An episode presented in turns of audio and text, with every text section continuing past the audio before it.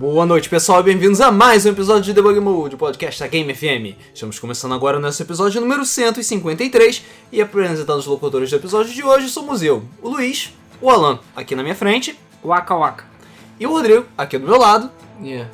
Sempre animado. O dia que estiver animado vai chover, ou Exatamente. vai pegar fogo o computador. Essa hora também, né? A culpa é minha, filha da puta. A culpa é do Luiz. A culpa é do Luiz, como sempre. A culpa é minha.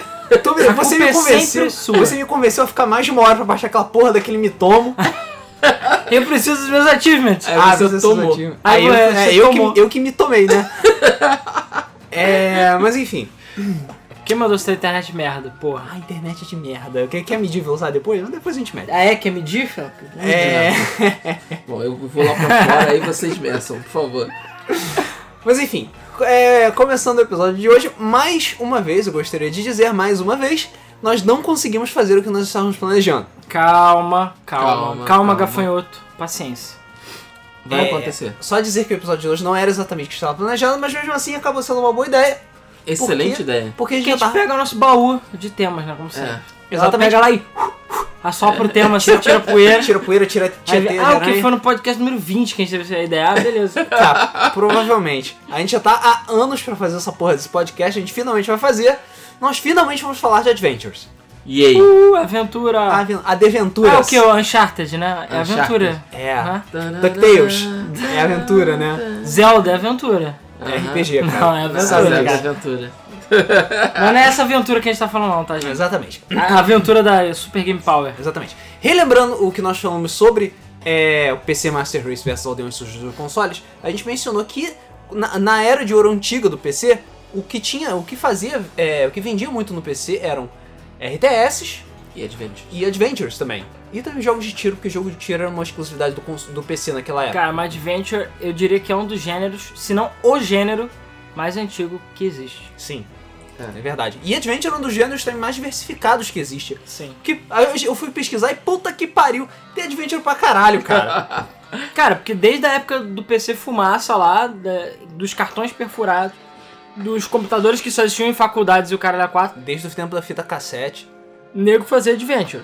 De- não, assim, quando as pessoas falam Adventure, as pessoas pensam em LucasArts, E point and click. Tentacle, aí, Point and Click. Point and Click é um tipo de Adventure. Isso.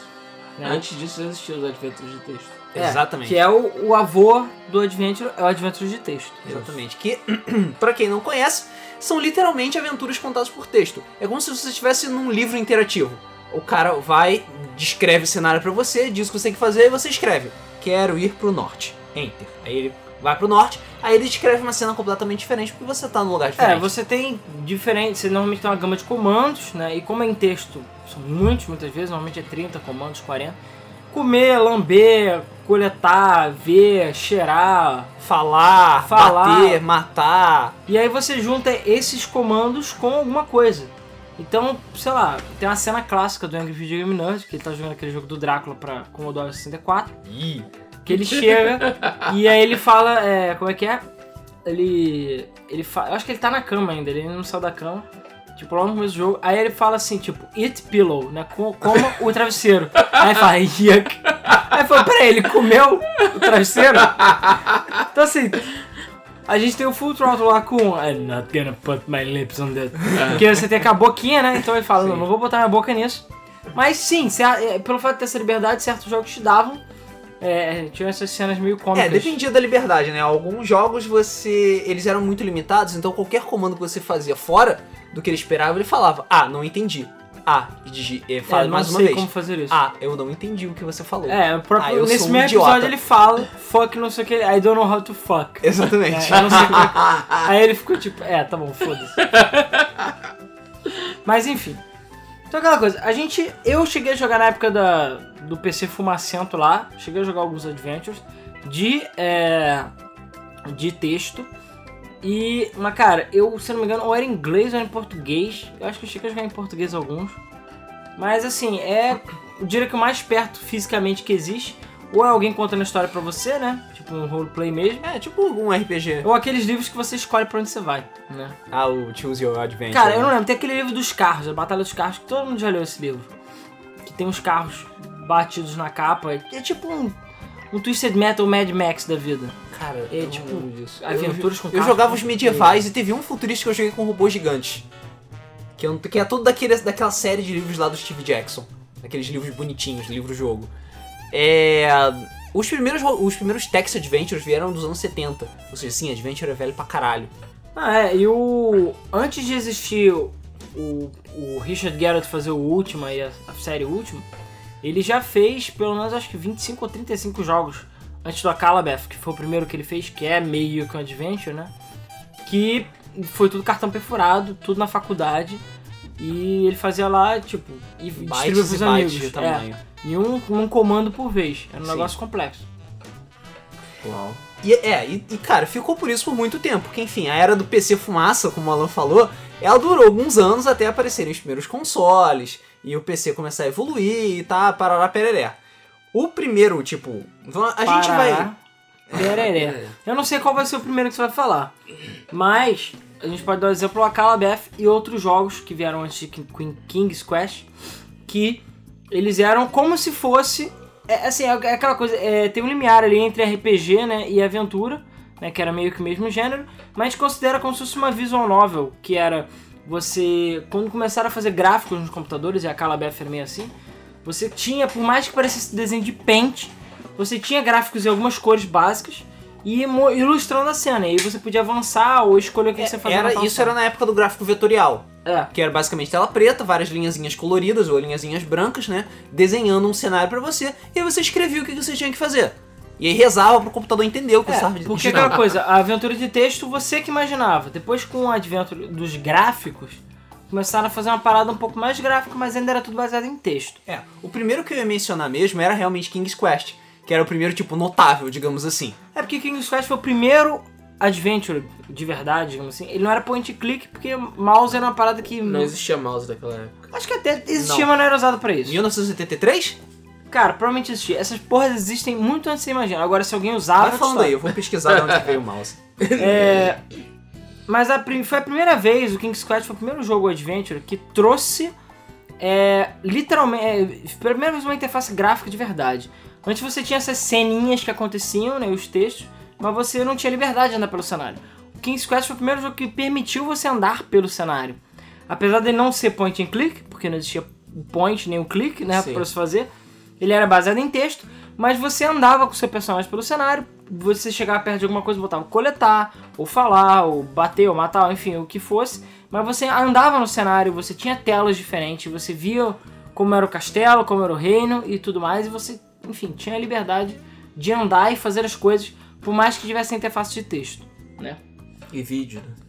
É. Essa- É, o vídeo, enfim, era um gráficozinho do bonequinho andando e é isso. É isso nível aí. Atari mesmo. Não passava disso, entendeu? Então é tipo uma parada bem simplória, mas que na época foi muito revolucionária. Inclusive a Sierra, a a Sierra que foi, enfim, uma das grandes, junto com a LucasArts, uma das grandes pa, é, pa- mães aí do, dos Adventures. Batia pau a pau as duas. É, apesar que elas não coexistiram tanto assim, né? Não. Só um pouco. Não. Na época que a, que a LucasArts começou a ficar fazendo sucesso, a Sierra já tava meio que É, rateando. a Sierra foi quem veio primeiro. Sim. E a Sierra também era conhecida por ter os adventures mais cascudos também. É, É, porque foi mais com a-. Porque assim, os outros, os Adventures antigos, eles tinham uma lógica normal. Com King's Quest e outros Adventures da Sierra, como Space Quest, Police Quest, Gabriel Knight, Meu Piro Verdade. Quest, e sei lá, a... é Quest for Glory também é um deles Quest da for Glory Sierra. também. Mano, tem um monte, cara. A gente vai, vai passar por eles. Pelo menos os principais. É, vai lembrar um disclaimerzinho aqui, um asterisco. Vamos esquecer Adventures. Podemos esquecer Adventures, porque tem Adventure pra caralho. Então é preciso que a gente não fale daquele Adventure obscuro que você jogou que ninguém lembra. Outra coisa, a gente não vai comentar sobre visual novels, que são um tipo Sim. de adventure, mas a gente vai deixar pra outro dia. É, e Ou nem, seja, Escape the Room também. É, Escape the Room também é nem outro... jogo de fapeiro, entendeu? Tipo, True se Love. Hatoful Boyfriend e True Love estão no mesmo grupo de Full Throttle. Sim, é bizarro, mas são é verdade. Infelizmente. É, teoricamente são Adventures, mas são, Mas, enfim... cara, esse tipo de jogo tem tão pouca interação que. Ah, que nem Text. Adventure, cara. Você nunca jogou True Love, você não sabe o que é interação. True Love, cara. Tu True pava. É, é quase um RPG aquela Ah, eu merda. nem upava, tinha outras interações também, muito antes do, do óculos VR e essas merdas. Exatamente. Existia. Enfim. É, voltando. Hoje até já esqueci o que eu tinha falado. É, a Sierra. É Aí tá falando da Sierra. A Sierra, xiu, É, não, Shoe Sierra foi só depois. Antes era só o... É, com aquela montanha lá. É a montanhazinha. É, a Sierra, ela criou essa coisa que o pessoal até chama de Moon Logic, né? Lógica da Lua, ou lógica da Sierra, como o pessoal fala. Que é, são puzzles completamente retardados. Você juntar um Sim. chiclete, um elástico, fazer um avião e ir pro espaço com ele, entendeu? Você pegar pelo de gato com cola, fazer um bigode pra poder fazer um disfarce pra entrar num, num lugar lá. Isso é sério. Sim. Isso é sério. Mas é, inclusive, eu não lembro agora qual é. Tem uma wiki dedicada a essa, só esse tipo de, de porra, assim, de maluquice. e tem vários jogos da Sierra que estão dentro desses puzzles completamente sem noção. De que você não sabe o que faz, ou você tem que pegar coisas fora do jogo. Era muito fácil ficar perdido, né? Não, e antigamente era muito comum acontecer situações é, unwinnables, né? Você chegar num ponto que Que você, você não consegue mais passar. que você não consegue mais passar porque você não coletou as coisas certas Na hora certa. e aí já era. E aí você pega e, sei lá, joga o- seu o- save é, fora. esse é outro problema que os jogos da Sierra tinham. Que você. Se você não fizesse tudo direitinho, exatamente do jeito que tinha que ser feito, acabou, game Você over pra preso. você. E o pior é que ele nem se dava o trabalho de te dar uma tela de game over. Ele te deixava preso lá e foda-se, começa o jogo novo aí, negão. É, e no caso do King's Quest semelhante da, da Sierra, é, eles tinham um sistema de pontos, né? King's Quest tinha um sistema de pontos. E boa sorte tentando pegar a pontuação máxima. porque Você tem que fazer tudo e mais um pouco no tempo certo, da maneira certa, na ordem certa, senão você morre, explode.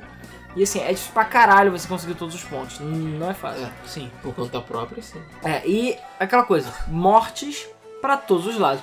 É uma, um- uma coisa que ficou bem comum em Adventure e era bem comum da Sierra, era o fato de você morrer né, de qualquer merda. Você vai abrir uma porta, cai uma bigorna na tua cara e você morre. E se você não ficava salvando constantemente, você morria toda fucking hora. Por quê? É, é tentativa e erro mesmo, de todo sentido, entendeu? E naquela época não é que hoje em dia que você pega, dá umas clicadas lá, tenta socar o passarinho com a Bíblia e, E o cara te diz: Ah, não, isso aqui não funciona. Hum, talvez aquela outra coisa. Antigamente não, você tinha que usar comandos que nem sempre estavam no manual, ou só alguns que estavam exemplificados no manual, e você tinha que às vezes, sei lá, pensar fora da caixa, ou inventar uma porra louca, ou ter um, sei lá, ir num pixel num canto lá pra pegar um item e, sei lá, juntar o chiclete com a bruxa pra poder abrir a porta e, sei lá. Muitas vezes não fazia o menor sentido, entendeu? E era uma maneira que eles fizeram de aumentar a longevidade do jogo, né, de modo geral. Às vezes também tinha ocasional pergunta aleatória, bizarra lá, qualquer que era que você tinha ir no manual, que era tipo copyright, né, pra... Já que não tinha crack, enfim, essas É, merdas. pois é. Ah, só uma pequena dúvida. Ou uma pequena trivia, na verdade, o mouse ele só se tornou popular em 1984 e 1985 com a Aham. Apple. Aham. Isso foi antes de King's Quest. Aham. Ah. Não, não, saiu com... Cara, Foi King's antes, não Quest... foi depois. Foi, é, o mouse foi depois de King's Quest. King's Isso. Quest teve dezenas de versões. Teve. A versão classuda do disquete não tinha suporte pra mouse, mas depois passou a ter. cores. É, mas depois passou a ter, entendeu? E Sim, isso é outros verdade. King, King Quest, então não Apesar do que o mouse era basicamente você clicar e chegar até certo ponto. Ou É, pegar o mouse só se tornou popular mesmo a partir do Windows 3.11. Sim, exatamente. E o mouse, para usar como interface pesada em Adventures, só chegou depois que uma certa empresa resolveu usar o cérebro. A gente vai chegar lá. Vai. É, mas assim, King's é, como que Quest. é Pedro... Pedro Paintings, não é o nome da É, empresa? claro. Aham. É, o King's Quest foi uma série gigante da Sierra. É um- provavelmente uma das mais famosas. E ela teve Isso assim. hoje, né? Sim, por quê? Por causa daquele novo King's Quest. Que é. Ok. Cara, ele é mais fiel ao King, King- King's Quest clássico do que o 7 ou 8. Isso é Ah, verdade. merda. O 3D, eu não Isso é lembro se é o verdade. 8. É, não, é o, que, é o que parou de ter número, que se não me engano é o 8. É, quando pode ter número, começou a fuder. Apesar desse não ter, apesar de ser uma prequel, ele ainda se mantém fiel. Assim, apesar dos jogos de Serra, de um modo geral, terem uma espécie de continuidade, não é tão comum assim. Tem, do 1 ao 6, o King's Quest são todos meio que continu... É, mais, mais ou ou menos continuações. mais É o mesmo menos. personagem, ele continua seguindo as É, aventuras o, dele. Graham, o Graham, mas não, tem uma hora que muda, aí tem hora que você viaja no tempo, é, depende do capítulo do, do, do jogo que você joga. Sim. Às vezes ele toma algumas liberdades de algumas coisas que aconteceram antes e ignora. Então assim, não é nada assim tipo true, sabe, sequência. Sim. Nessa época eles não se importavam tanto com isso. Não, isso é verdade, isso é verdade. Fora que cada King- King's Quest saiu anos e anos em- entre um e outro, sabe? Na verdade, não. King's Quest, o, o King's Quest em especial foi meio que pá, pá, pá, pá, pá, quase um por ano. Até os últimos, porque os últimos demoraram. Os pra últimos sair. demoraram. Os últimos demoraram mesmo. Mas os primeiros eram 84, 86, 87, 88, 89. A Sierra tava on fire naquela época. Oh my, he's on fire! Falando nisso, em 87, a Sierra resolveu, chegou e lançou uma outra série que hoje em dia tá meio obscura, mas o pessoal das antigas conhece. Que é Leisure Suit Larry. Porra, Foi mal. Você falou, pra mim, é uma das minhas séries favoritas de Adventure. Cara, of Suit é muito foda. Eu joguei quase todos, até aquele Magna com Loud, que é uma merda. Que é uma É merda. uma porcaria aquilo. É, eu ia falar do Magna com Loud também. Que é uma merda, ignorem as Que nem usa o Larry, na verdade. É o sobrinho dele. Cara, meio que foda-se, tanto faz pra mim. Pode ser até o gato dele. O que importa é que a história seja boa, e não é. E as piadas são ruins. É, E o 3D nem é tão bom assim também. é. E o problema, na verdade, são os minigames. Porque É. assim, Leisure Suit Larry, assim, eu joguei muito mais do que King's Quest. Já falei isso aqui várias vezes, eu não, nunca fui muito medieval, temas medievais, nunca fui muito chegado. Então, o Leisure Suit Larry, foda-se, eu era uma criança, mas enfim, eu jogava essas merdas. E é aquela coisa, eu nem sei como, porque eu acho que nem tinha em português, ou alguns só que tinham em português, mas eu joguei vários, e eu não Inclusive- sei como é que eu passei. Inclusive porque o primeiro jogo era bem dark, na verdade. Porque, enfim, o primeiro jogo é o Larry, É, o primeiro eu só fui jogar depois. Que três, ele né? era um, um virgão de 40 anos que, tipo, foda-se, cansei de ficar sozinho, cansei de morar no porão da minha casa. E ele foi pra Las Vegas, que na verdade é Las ou alguma coisa, acho que é Las Venturas. Las Venturas ou Não, coisa. Las Venturas Não, Las. Venturas. A- Las Wages, eu acho, que é o nome da cidade. Com um terno dos anos 70, que eles chamam de Leisure Suit, por isso que o nome é, É. Leisure Suit Larry. E 90, 90 paus no bolso. É, leisure é de. Como é que é o nome? Caralho, esqueci a palavra em português. É tipo. Cur... É tipo uma É curtida. roupa de curtir, sei lá. É, tipo uma curtida. É, né? com um terno desse e sair pra pegar a mulher. Só que, enfim, uma coisa que acontece em todas as séries é que ele é completamente azarado em termos de pegar a mulher. Sempre Porque dá ele é um merda. merdão, cara. Porque ele é um merdão Ele é um merdão. Ele se acha foda, ele é um merda. Exatamente. A estrutura física dele é toda cagada. Ele é todo, sei lá, velho e gordo e o caralho. Ele é um quarentão, né? Então ele é todo escroto. É, e ele é todo tipo, só fala merda e acha que vai comer geral. Apesar que dependendo do jogo você até come geral. Se você conseguir fazer tudo direitinho, que não é exatamente fácil, você consegue. Você deixa de ser virgão, chega com a mulher e não se mata. Porque se você dá game over, você comete suicídio. Caralho. Yikes, isso eu não lembrava. É pesado pra caralho o primeiro jogo. Mas enfim, em 1977 as pessoas cagavam pra isso. É cagar Não, o primeiro é meio sério também, os gráficos. Depois é que ele passou a correto. ter esse gráfico cartunesco. Sim, os remakes também passaram, deram uma. É, uma e teve um, saiu um remake agora recentemente do primeiro Leisure, Suit Larry. Todos os jogos têm dificuldade de falar essa merda. Enfim, saiu agora um remake muito bom, inclusive. Já teve alguns bundles com ele, recomendo. Que é um- uma representação fiel do primeiro jogo. O Leisure Suit Larry é conhecido por ter alguma nudez também. Sim, ele é meio softcore. É, bem, é bem softcore na verdade. E muitas piadas visuais de, de pirocas pra todos os lados, assim, e melões, o caralho. É, exatamente. Ele E- não é um jogo que as pessoas do mimimi vão curtir, entendeu? As Não. pessoas que reclamam, caralho. E o meu favorito é o 7. Por mais que seja o 7. Porque foi meio que uma volta às origens. Ah, tá. Que é o do. Eu esqueci o nome agora. É o que, é o que ele vai pro Cruzeiro. Pra mim é o mais divertido de todos. É muito bom isso. Todos eles são bons, todos eles são bem Todos eles são bons.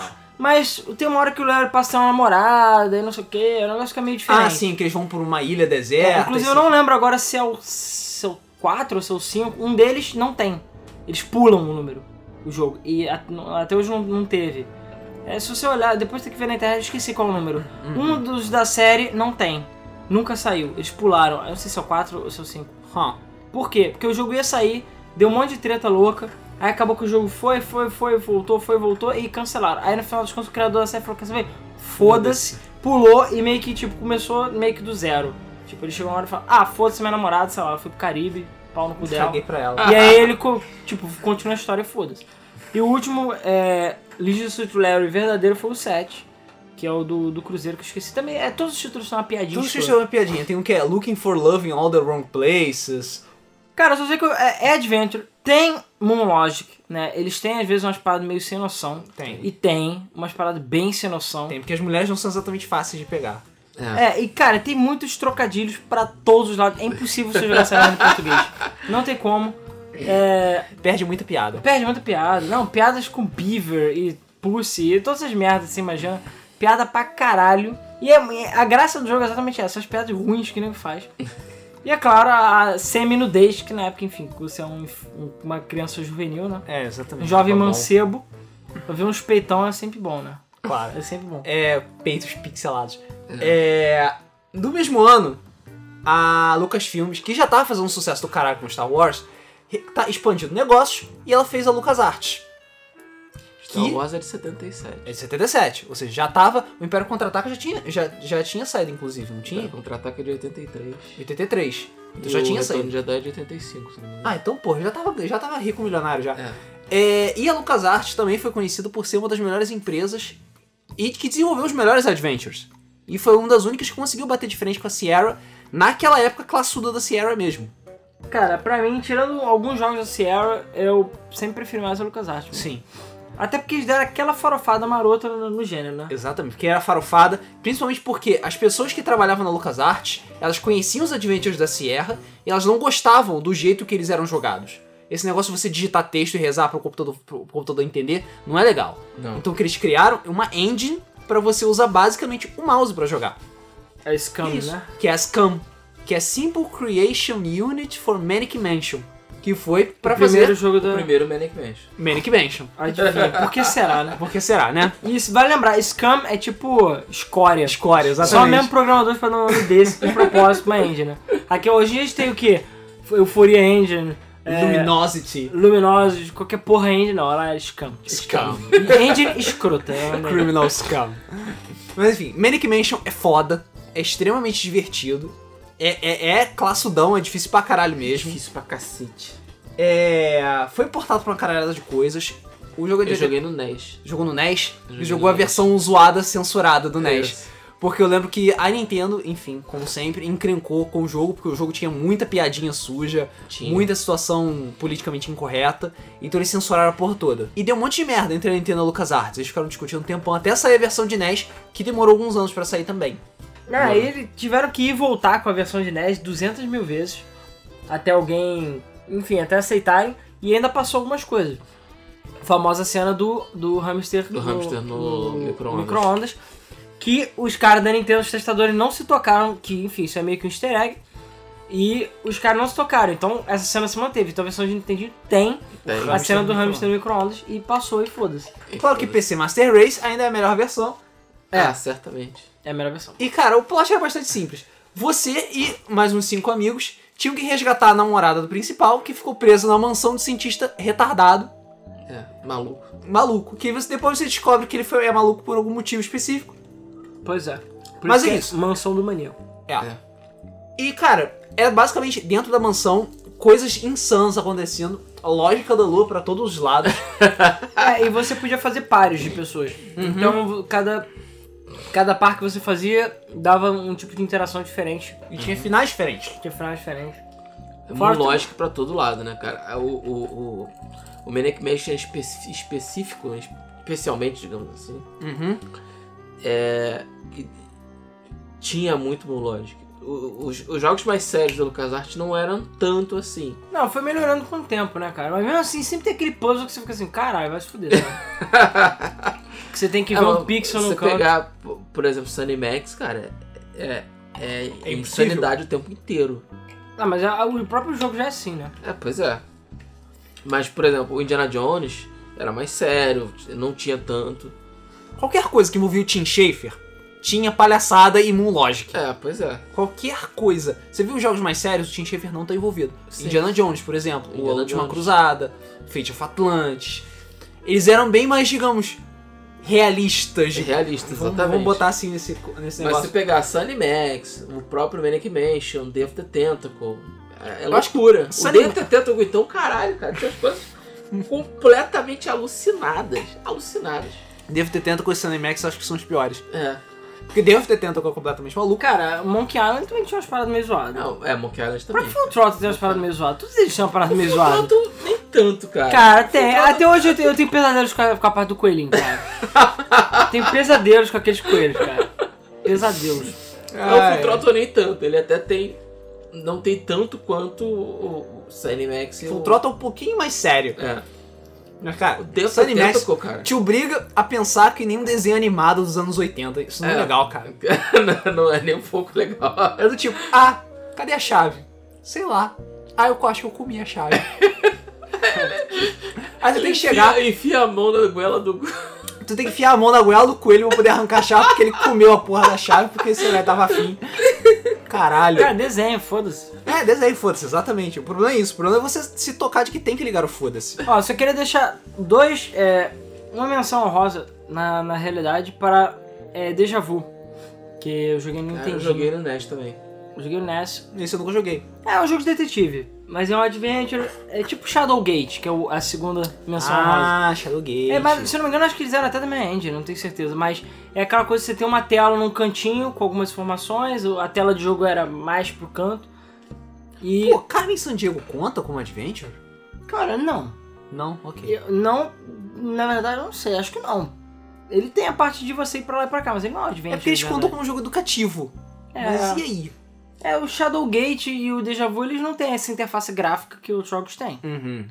É basicamente Mas- texto. É, tem, tem umas, umas cenas que você pode até clicar e tudo mais, mas não passa muito disso. Só corrigindo, o primeiro Star Wars é de 77, o, retorno, o Império Contra-Ataque é de 80 e o Retorno de Jedi é de 83. Ah, mas enfim, eles já estavam ricos milionários quando abriram a estavam, LucasArts. Eu não sei que ano que a gente tá.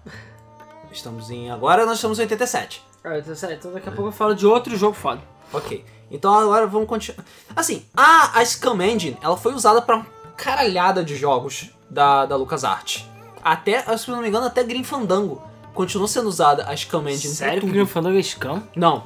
Grim Fandango foi quando Ah, tá. começou a usar outra. Não, tá, A gente é. vai chegar lá. Mas tudo que veio antes de Grim Fandango 2D foi usado a Scam Engine. Sim, sim, sim. É, um, outro, um outro jogo que eu gostaria de mencionar, em 80, que começou em 87, que eu joguei muito na, em casa de amigo, etc., era Police Quest. Police que eu Quest é nunca maneiro. joguei. Police Quest era muito Mas eu prefiro maneiro. Space Quest, que você é o, é o faxineiro. Você é um faxineiro que vai parar uma espacial lá e tal, e É. tem que resolver as paradas. É, É isso. é, é Cara, é bem. King's Quest, todos esses quests, eles usam a mesma engine do King's Quest. E é basicamente a mesma coisa. Pontos, lógica retardada, gráficos bem Apesar do bons. que Police Quest era bem mais sério. Sim, e o Police Quest é uma história até interessante, pra falar a verdade. Uhum. Porque o Police Quest, eu não lembro agora o nome do cara, mas eles. é, se não me engano, não foi o pessoal da própria Sierra que teve a ideia. Inclusive, não é, quase nunca era a Sierra que tinha a ideia. King's Quest foi um casal, que eu não lembro o nome deles. Que é o casal. Não, o Ah, King's é Quest é do verdade. casal que fundou a Sierra mesmo. Foi o casal que fundou a Sierra. Foi o casal que fundou a Mas Sierra. eu lembro que eles tinham a ideia e depois que eles conseguiram tornar a ideia realidade, que foi a do King's Quest. Sim, exatamente. E o Police Quest foi mais ou menos da mesma forma. Foi. Eu não sei se foi, Foi um amigo. foi um cara Foi que um cara que escreveu- conhecia a história de um policial e ele queria retratar essa história num jogo. E aí nasceu o Police Quest. Então eles tiveram um laboratório com o pessoal da polícia. Ele é, cedeu muitas informações para as histórias que tem no jogo e tudo mais. E era pra ser, entre aspas, uma espécie de simulador de polícia, entendeu? Tipo isso. Que é, é, é, ainda tem lógica de adventure. É, Eu lembro que você tinha que ficar lá no, no distrito, na, na, na DP, né? Fazendo coisas, falando com as pessoas, pegando os arquivos, pegando sua arma, entrando no negócio. Eu lembro que você podia entrar no banheiro feminino e você tomava um tapa na cara. Era hilário isso. É, você morria por um motivo idiota. Eu não sei se era você tinha que mandar virar a chave do carro se tinha que carregar sua arma. Era uma coisa assim. Você acha que você não carregar sua arma, você morre. É, eu sei que alguns jogos, como é, Susan Bowl, do cabelo ruivo, acho que é Susan Bowl. Não, acho que é Susan Bowl. Eu vou ver o nome dela. Ó. Que é o. Como é que é? Colonel's Beneath Quest e tem um outro também, que são muito legais os jogos dela. Alguns jogos da série dela, se você não botar olhar para os dois lados quando você atravessa a rua, você, Você é morre. atropelado. Você é atropelado e morre. E não tem nenhum carro na rua. Mas você atravessa. Ah! Bum! Morre. Ah. Cara, que escroto. É, exatamente. É isso que é exagero, entendeu? É por isso que as pessoas preferiam jogos da LucasArts, porque não tinha essa porra. ah, é. tinha também. Mas enfim, Police Quest era muito foda. E Police Quest ainda gerou um spin-off que é a série SWAT. Que também é uma série Ah, foi por isso foda. que eu... Ah, é verdade, SWAT é da, da Sierra. Série da Ah, eu não sabia que, que um tinha gerado outro. Sim, veio de, veio de Police Quest. Que, enfim, apesar de SWAT ter uma pegada completamente diferente. Sim. You're my spot, sir.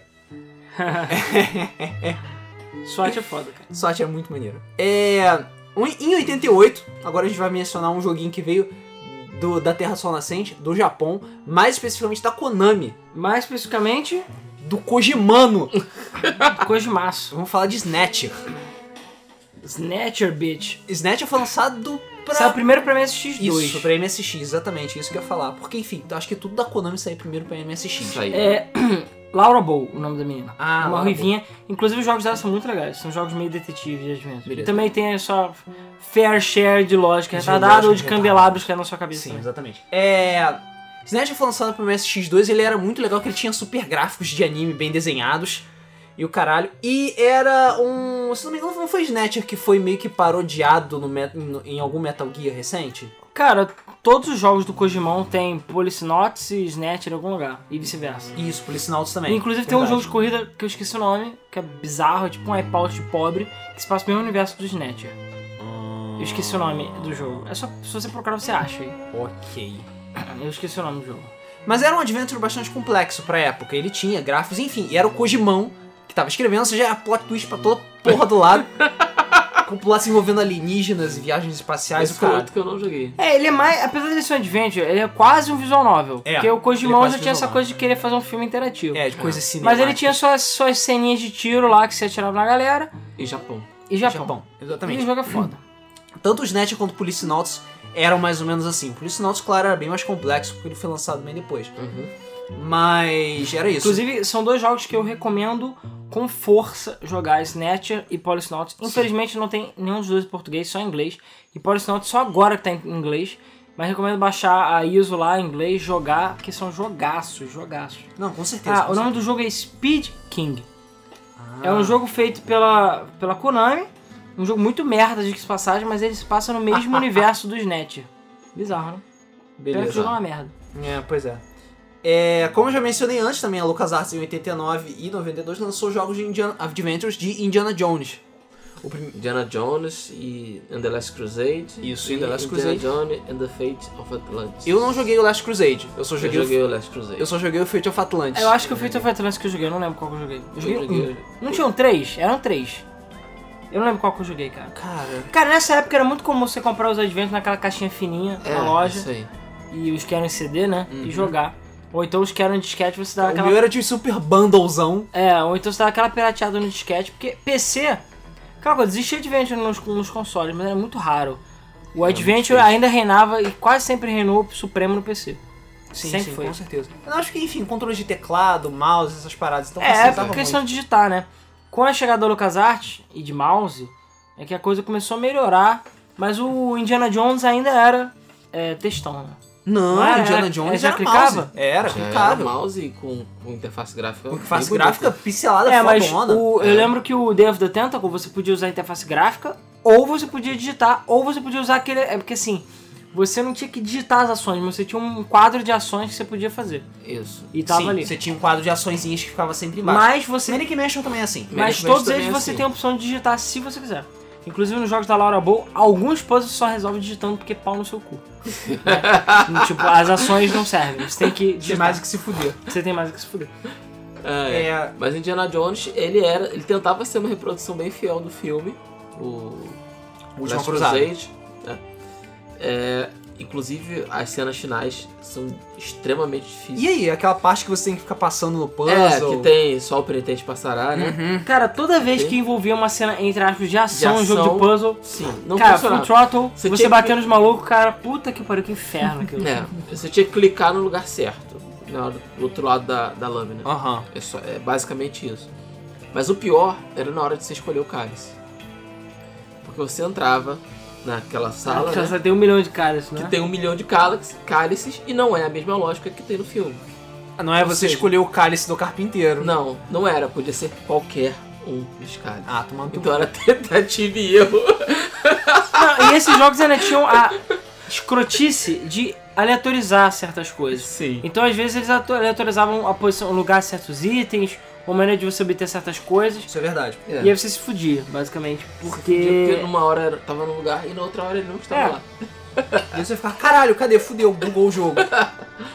Exatamente. E, cara, o Indiana Jones era muito frustrante, cara, porque você tinha que testar um por um. Hum. E você tinha que ver a cara do Indiana Jones apodrecendo, igual no... Ah, save load, save load, save load. exatamente. Save load era o seu amigo. Pelo menos ele não randomizava cada load, né?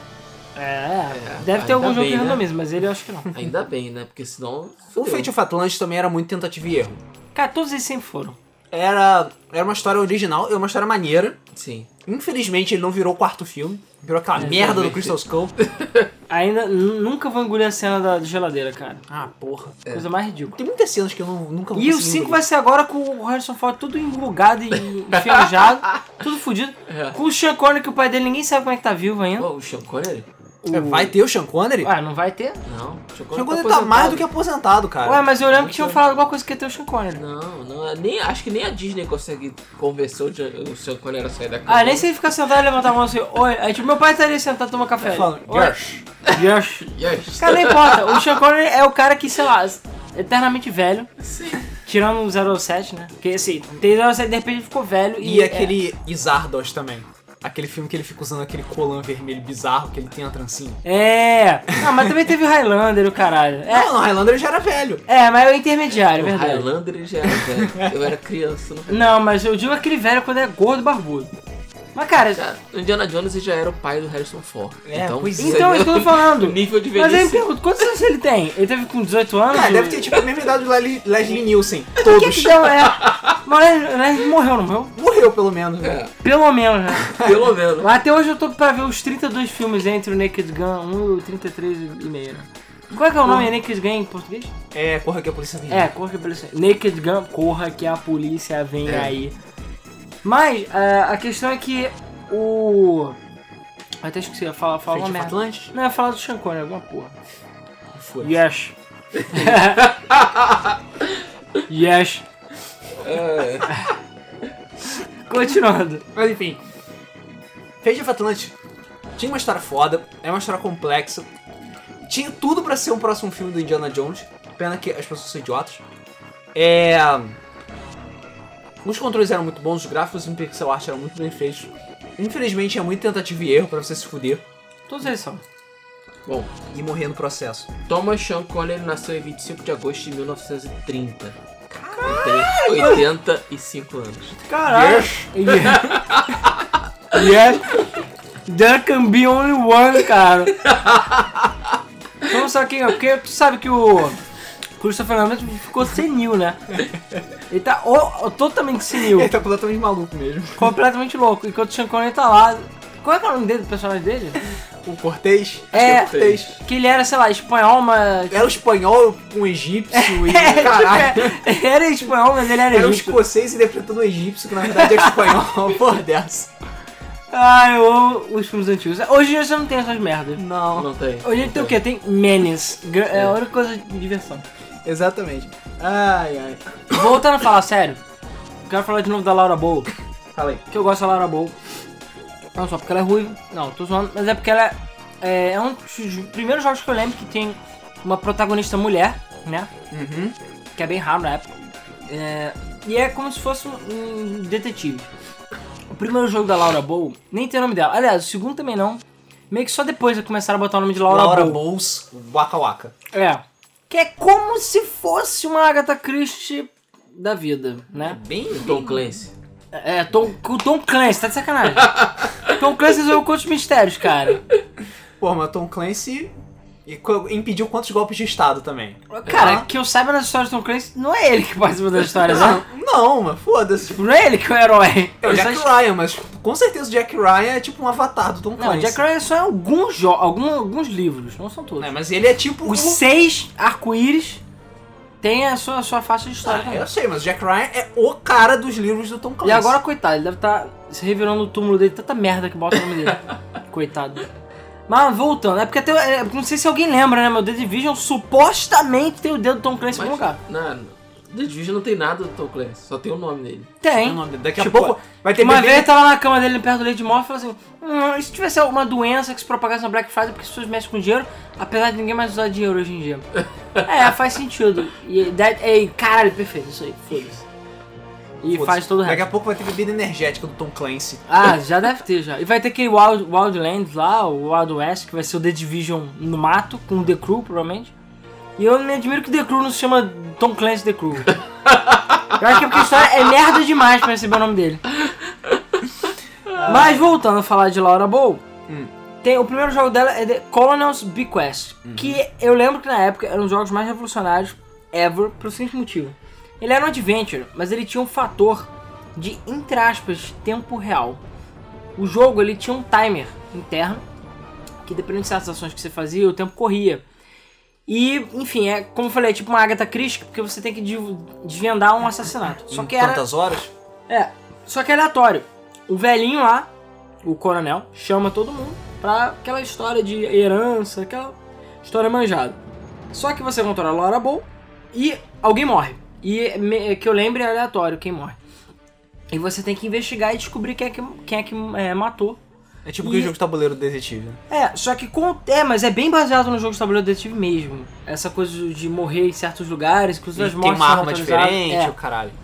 E inclusive o, o vilão, o vilão, quem. O, a pessoa que mata os outros pode ser também qualquer pessoa. Hum. Então assim, tem um fator replay muito grande esse jogo por causa disso. Ah, maneiro. E é bem legal, apesar dele ter a sua lógica meio retardada, e se você não fizer tudo da maneira certa, você morre o tempo inteiro.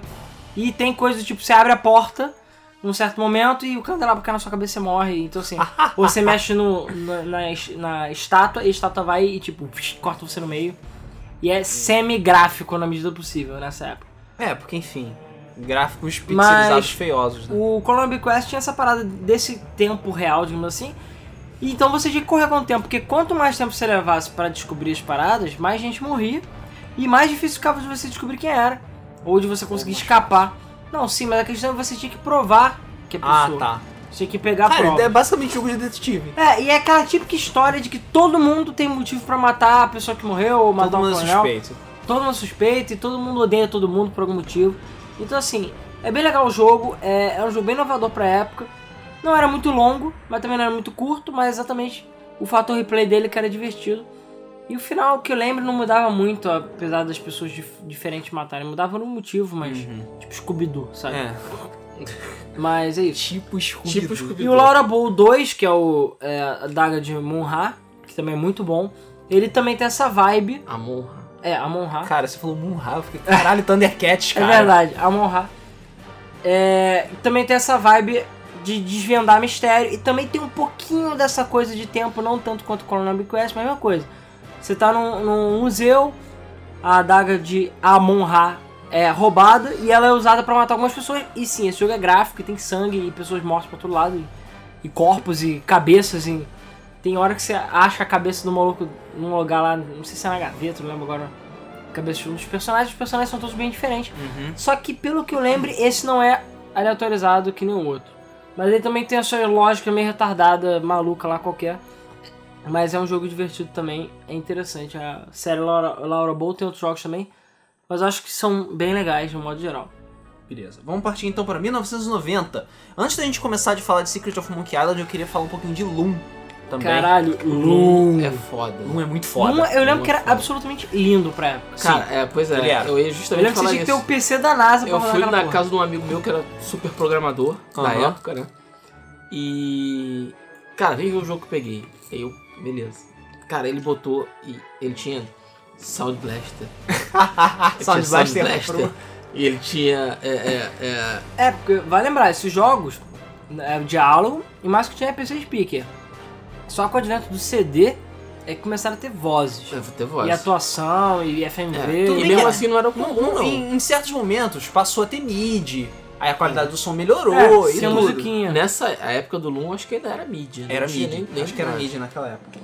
É, eu sei que, cara, quando entra assim o nome Loom e brilhando e, e Sparks pra todo lado, eu falei, Cores. caralho, que coisa. E cores. Inclusive Cores, a gaivota do Loom aparece em vários jogos do LucasArts, acho que até hoje. Sim, é como easter eggs a gaivota do Loom. É a gaivota Aparecem do Loom. várias coisas. Uau. Bom, e, e eu falei, cara, que jogo lindo. Que jogo lindo. E a história dele era bem. Era uma história de fantasia bem, Bem insana. fantasia. É, era é, bem bem- loucão. Eu lembro que era um jogo bem louco. É, bem louca e tal. Eu, Envolvendo pessoas que tecem os fios da, da realidade. Isso. E viagens dimensionais e o caralho.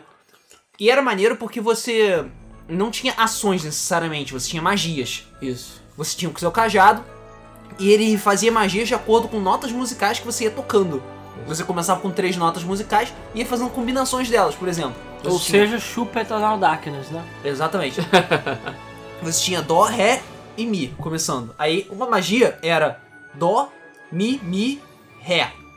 Porque tinha que formar uma palavra, talvez, pra poder fazer a magia funcionar. E depois tu ia ganhando mais notas, e dependendo do nível de dificuldade, você tinha que acertar exatamente a nota que tava tocando, senão você errava. E Você errou, explodia. explodia. Exatamente. Sim, explodia.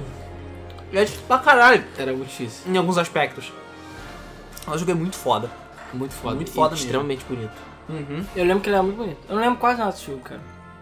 Até porque, cara, que eu falei, eu não sei como é que eu jogava essas merdas, porque eles eram tudo em inglês. É, pois é. Eu lembro muito pouco, cara. Mas essa, o início do jogo, assim, que era a introdução e, e o título, eu me lembro com clareza, porque, cara, na época foi uma das coisas mais bonitas que eu tinha visto. Então, Pois é. Agora sim. The Secret of Monkey Island, 1990. aí que tudo mudou, né? É, A é partir de bom. Monkey Island tudo mudou. Porque assim. É. Day of 80 ainda não tinha existido. E os jogos da LucasArts, eles não eram muito super mega interativos. Indiana Jones tinha, mas a interação dele era meio limitada. Uhum. É, não era- interação normal pra época. É. Com Monkey Island, expandiu todo um universo de situações. Primeiro porque o jogo é completamente caricato, Super Sim. criativo. extremamente criativo.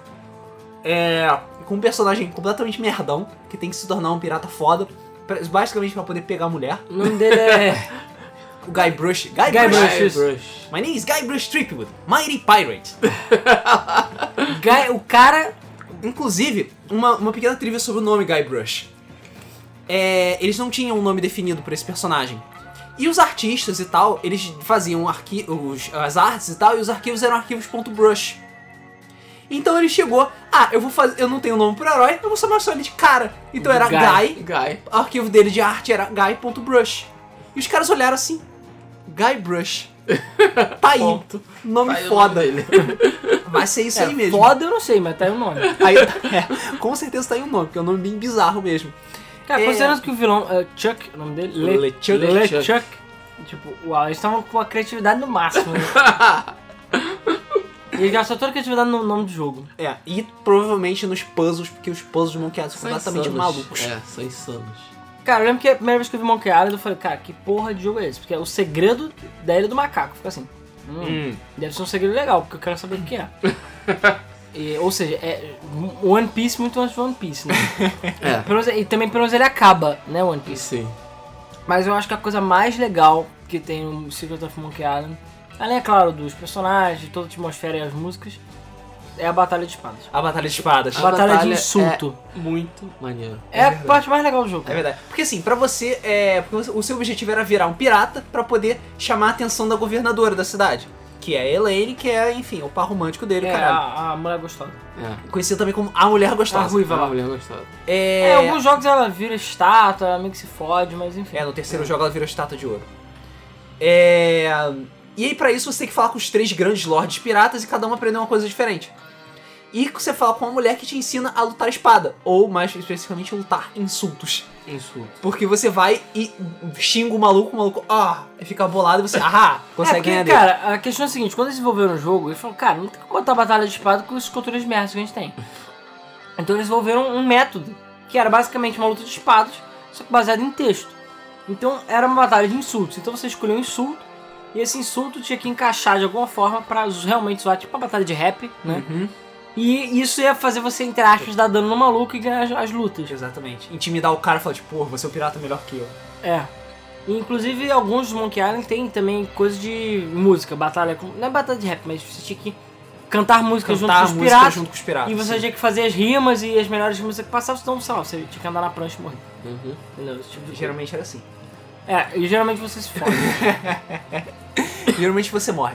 é, Monkey Island, se não me engano, teve uns três jogos antes do remake da. feito pela Double Fine.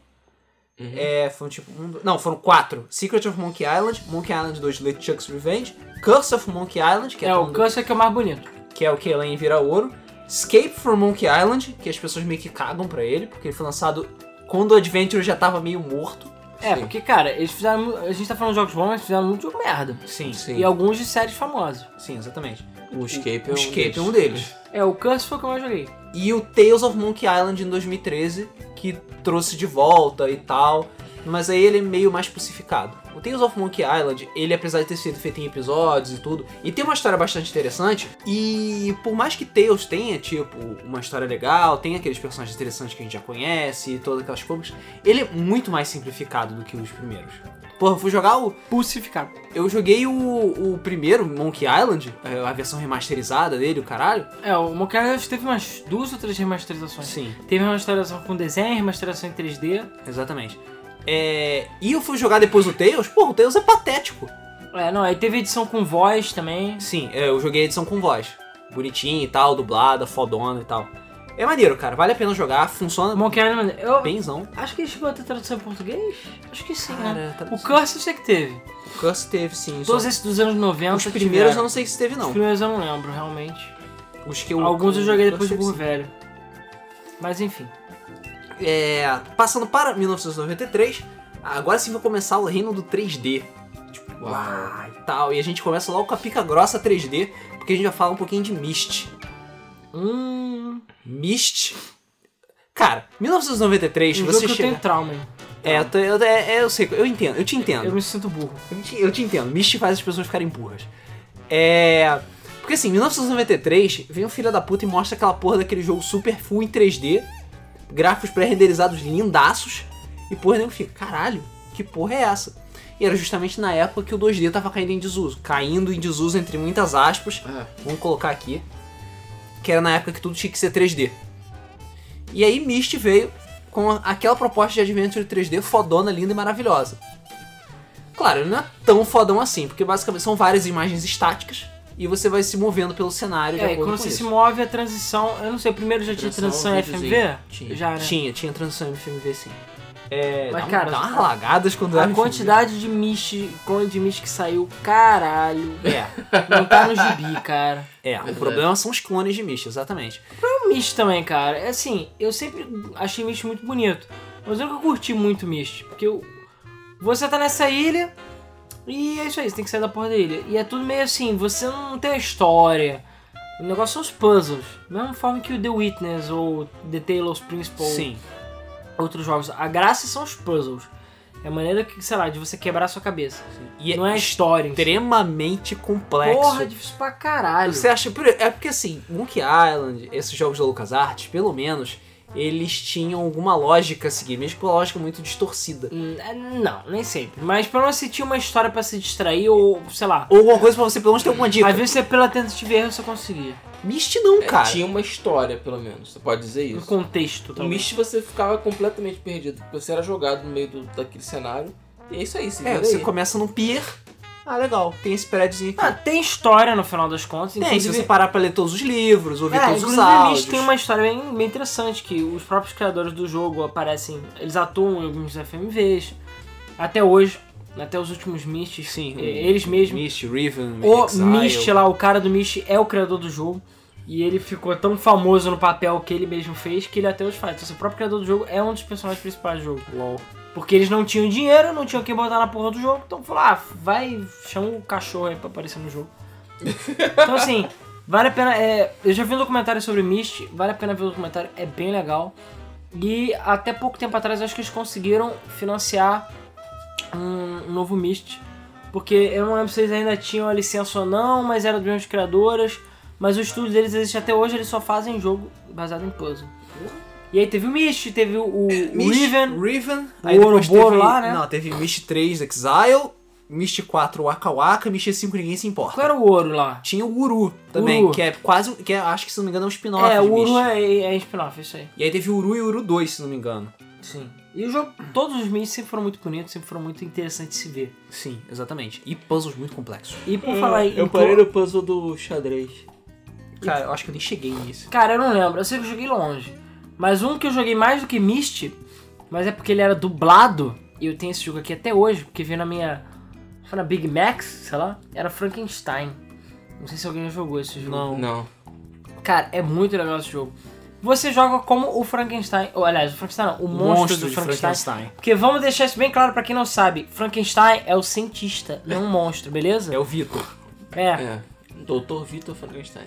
Então o monstro é o monstro de Frankenstein. E o nome do livro era O Monstro de Frankenstein, que foi a, a mulher lá que Na escreveu. verdade, o nome é só Frankenstein É. de Mary Shelley. Isso, Mary Mary Shelley. Shelley. Mas no filme, no, no livro, perdão, ela É sempre se refere ao monstro, monstro de Frankenstein, ou só o monstro. Ele não tem nome. Só que as pessoas são retardadas mentais. falam, "Ah, é o nome do monstro de Frankenstein. Não, tá errado.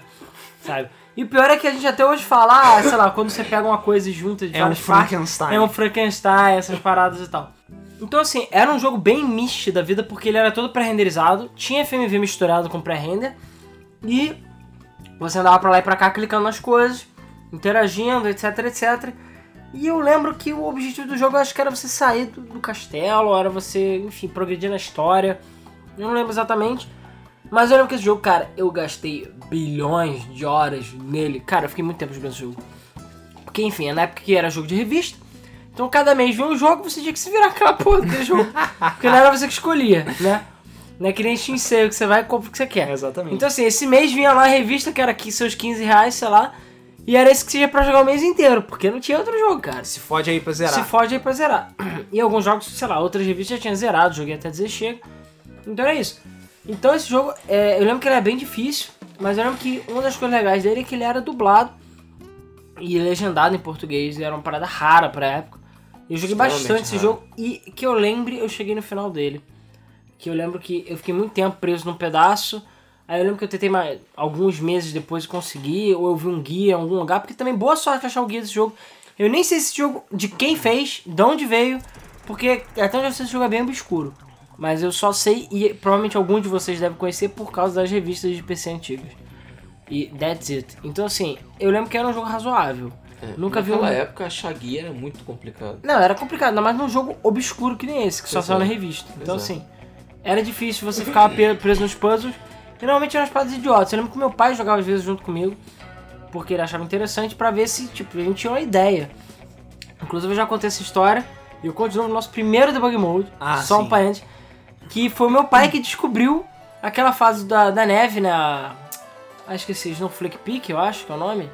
A, a, ulti- a segunda fase de neve, a última fase de neve do Mario 64. É. Que tem o, o Snow, é Snowman Peak, eu acho. Snowman Peak, isso. Que você tem que olhar o reflexo no espelho pra poder achar o quadro e pular no quadro. Eu lembro que a gente passou de tudo que tinha que passar, a gente não conseguia achar essa fase de jeito nenhum. E eu, meu, meus amigos, meu irmão, cara, a gente ficava lá assim, não sei o quê. Aí meu pai chegou assim na- no quarto, sentou. Cara, vocês já notaram que tem uma, um quadro? Tipo, ele aparece no espelho, mas ele não aparece na, na sala? Aí A gente, o quê? A gente foi ver. Meu Deus! Aí a gente encostou na parede, a parede fez aquele. Parede, uou. Não! A gente, caraca, achamos a fase! Porra! Tipo, coisas que nunca mais vão acontecer, né? Porque, Né? enfim, É. época que não tinha guia, nem os jogos não levavam, andavam com você por A aí. Nintendo World demorava 3 anos pra poder atualizar. Não, nem sonhava, então isso aí foi na época que saiu Mario 64. Nem sonhava. Mas eu lembro que eu achei foda isso. Mas eu sei que eu cheguei bem perto. Eu acho que eu cheguei a terminar o jogo sim. Mas eu não lembro se eles falavam que era. chamavam Frankenstein de Frankenstein. Acho que não, acho que era.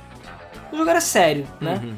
E é isso. Então assim, eu lembro que era um bom jogo. Então se você curte é, esse tipo de jogo tipo Myst e tá procurando em português, acredito que em algum lugar da internet deve ter essa merda. Senão eu posso até ripar pra alguém esse jogo.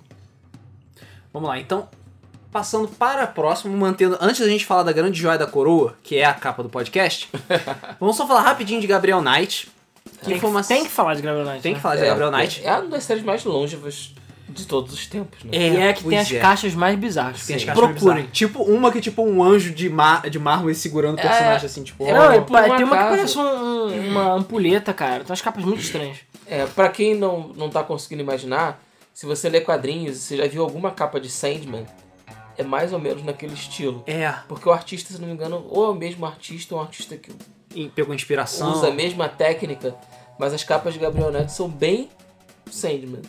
É. Aquela coisa de colagem e mistura, e mistura de fotografias, e aquela arte mais eh, escura e muito tom pastel, essas coisas. E, cara, É uma, bem bonita. uma coisa que Gabriel Knight fazia e os Adventures faziam de um modo geral era serem sérios.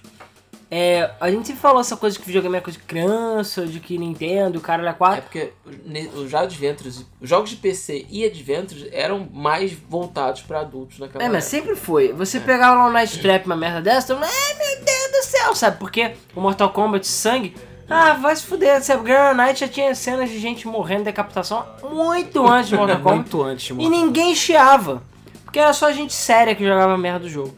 Então, todos os jogos eram muito sérios, principalmente Gabriel Knight, que É. era É muito porque sério. Adventure nunca foi pra criança. Eu gostava, mas porra, a maioria das crianças amarrava. queria ação. Não queria ficar lendo um texto e É, buscando uma Unidos, chave. É, pois é. Você vai procurar uma chave que tá dentro de um, de um baú, que tá dentro de um quarto fechado com a dona que não quer te dar a chave. Se fode aí. É, se fode aí. E aí você tem que trazer um, sei lá, uma capivara colado no apito pra distrair a mulher e ela sair sem abrir a porta. Exatamente. É. E Gabriel Knight, você é o protagonista, né? O, o tal do Gabriel Knight, que você é um. Você é dono de uma livraria e é escritor. E aí você tem que resolver Cara, uma série de porra de filmes e séries, jogos que tem escritores tão fodas. assim. Eu Né? não conhecia um E escritor aí foda. esse, você é escritor fodão pica da Galacta, Todos os escritores que eu conheço são os babacas. tem que resolver é, uma série de assassinatos. E todos os jogos são assim, são, todos os jogos são essas histórias de investigação bem pesadas, bastante Sim. sérias, tem muita coisa gráfica Nova também. Orleans pra todos os lados. Nova Orleans pra todos os lados. É Voodoo pra caralho. Voodoo pra Voodoo é caralho. pra Jacu, cara. Tem Ah, voodoo pra mudou Jacu. pra Jacu. Voodoo é pra Jacu pra caralho em Gabriel Knight. Isso é verdade. É, e o jogo é muito difícil. O jogo é muito, mas muito E difícil. talvez seja o jogo mais racista de todos os tempos, porque o Gabriel Knight é o cara branco louro e vilões e problemas sempre eram pessoas negras. Porque, enfim, Nova Orleans, né? É. Tem, é, enfim, tem colonização com negros e tudo mais. E voodoo, normalmente eram negros que faziam voodoo, então É. assim, ah, a culpa é dos negros. Então assim, É, é um meio problemático mesmo. meio tretoso o jogo. Meio mas era um bom tretoso. jogo. Sim, não, o Gabriel Knight vale muito a E pena. os Tem, mulatas muito tem, na, tem no GOG.com. É, É. Volta e meia tem uma promoção do pacotão inteiro de Gabriel Knight baratinho. entendeu? E vale a pena pra caralho. É, agora sim. Agora sim, não. Peraí, Não? tinha mais um jogo que eu queria falar, esqueci. Tá bom. Ah, meu Logo, Deus. esse jogo, a gente tem que falar desse jogo. Ah, não, só ia comentar por alto, mas aqui no Brasil era incomum, mas vale a pena só comentar. Os jogos da Humongous Entertainment. Eu não sei se chegaram a ser traduzidos aqui no Brasil, pelo menos eu nunca Hum. Acho joguei. Mas eu lembro de ver as caixas. Que é aquele do Put Put, Freddy Fish. Eram jogos voltados para criança e eram adventures. Ah. E pra quem vê vídeos em inglês no YouTube, você vê muito vídeo do, do Put Put, Put Put, que era um carrinho roxo, que ele ia ajudando as pessoas. Ah, acho que eu sei e o que Fred é. Fish, que era um peixinho. O Capitão Pijama lá também, o Pijama Sam.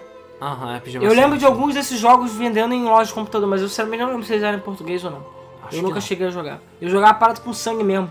Carrinho é o caralho. O negócio é Peixinho, as de- peixinho, decapitações e tetas. É. Exatamente.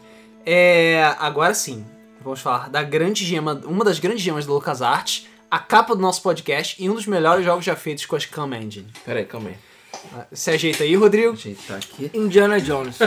Ah, valeu. The Dig. Quase. Peraí, The Dig perto. foi depois? Foi depois. Foi depois. Caralho.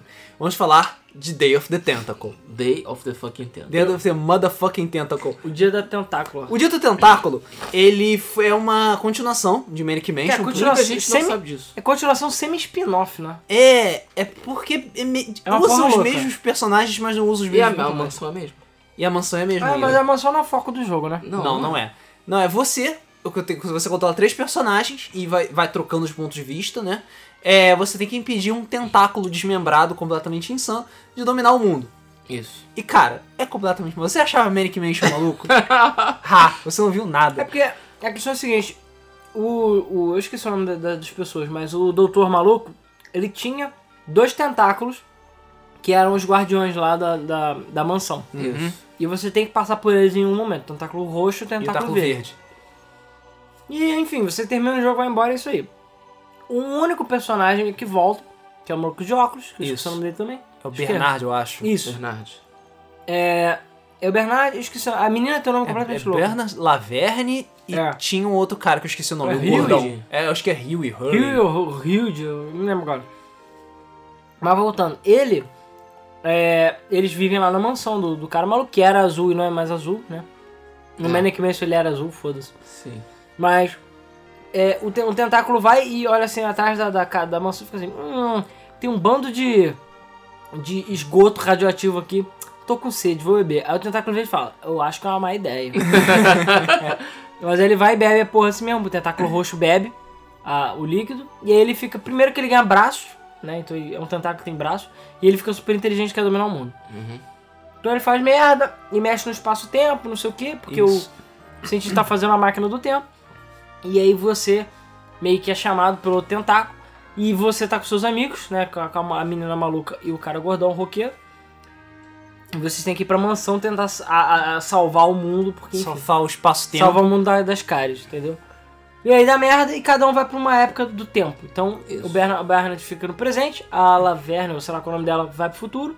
E o gordão, E o gordão fica vai no pro passado. Na época da Revolução época Americana. da Revolução Americana e ela vai É. pro futuro.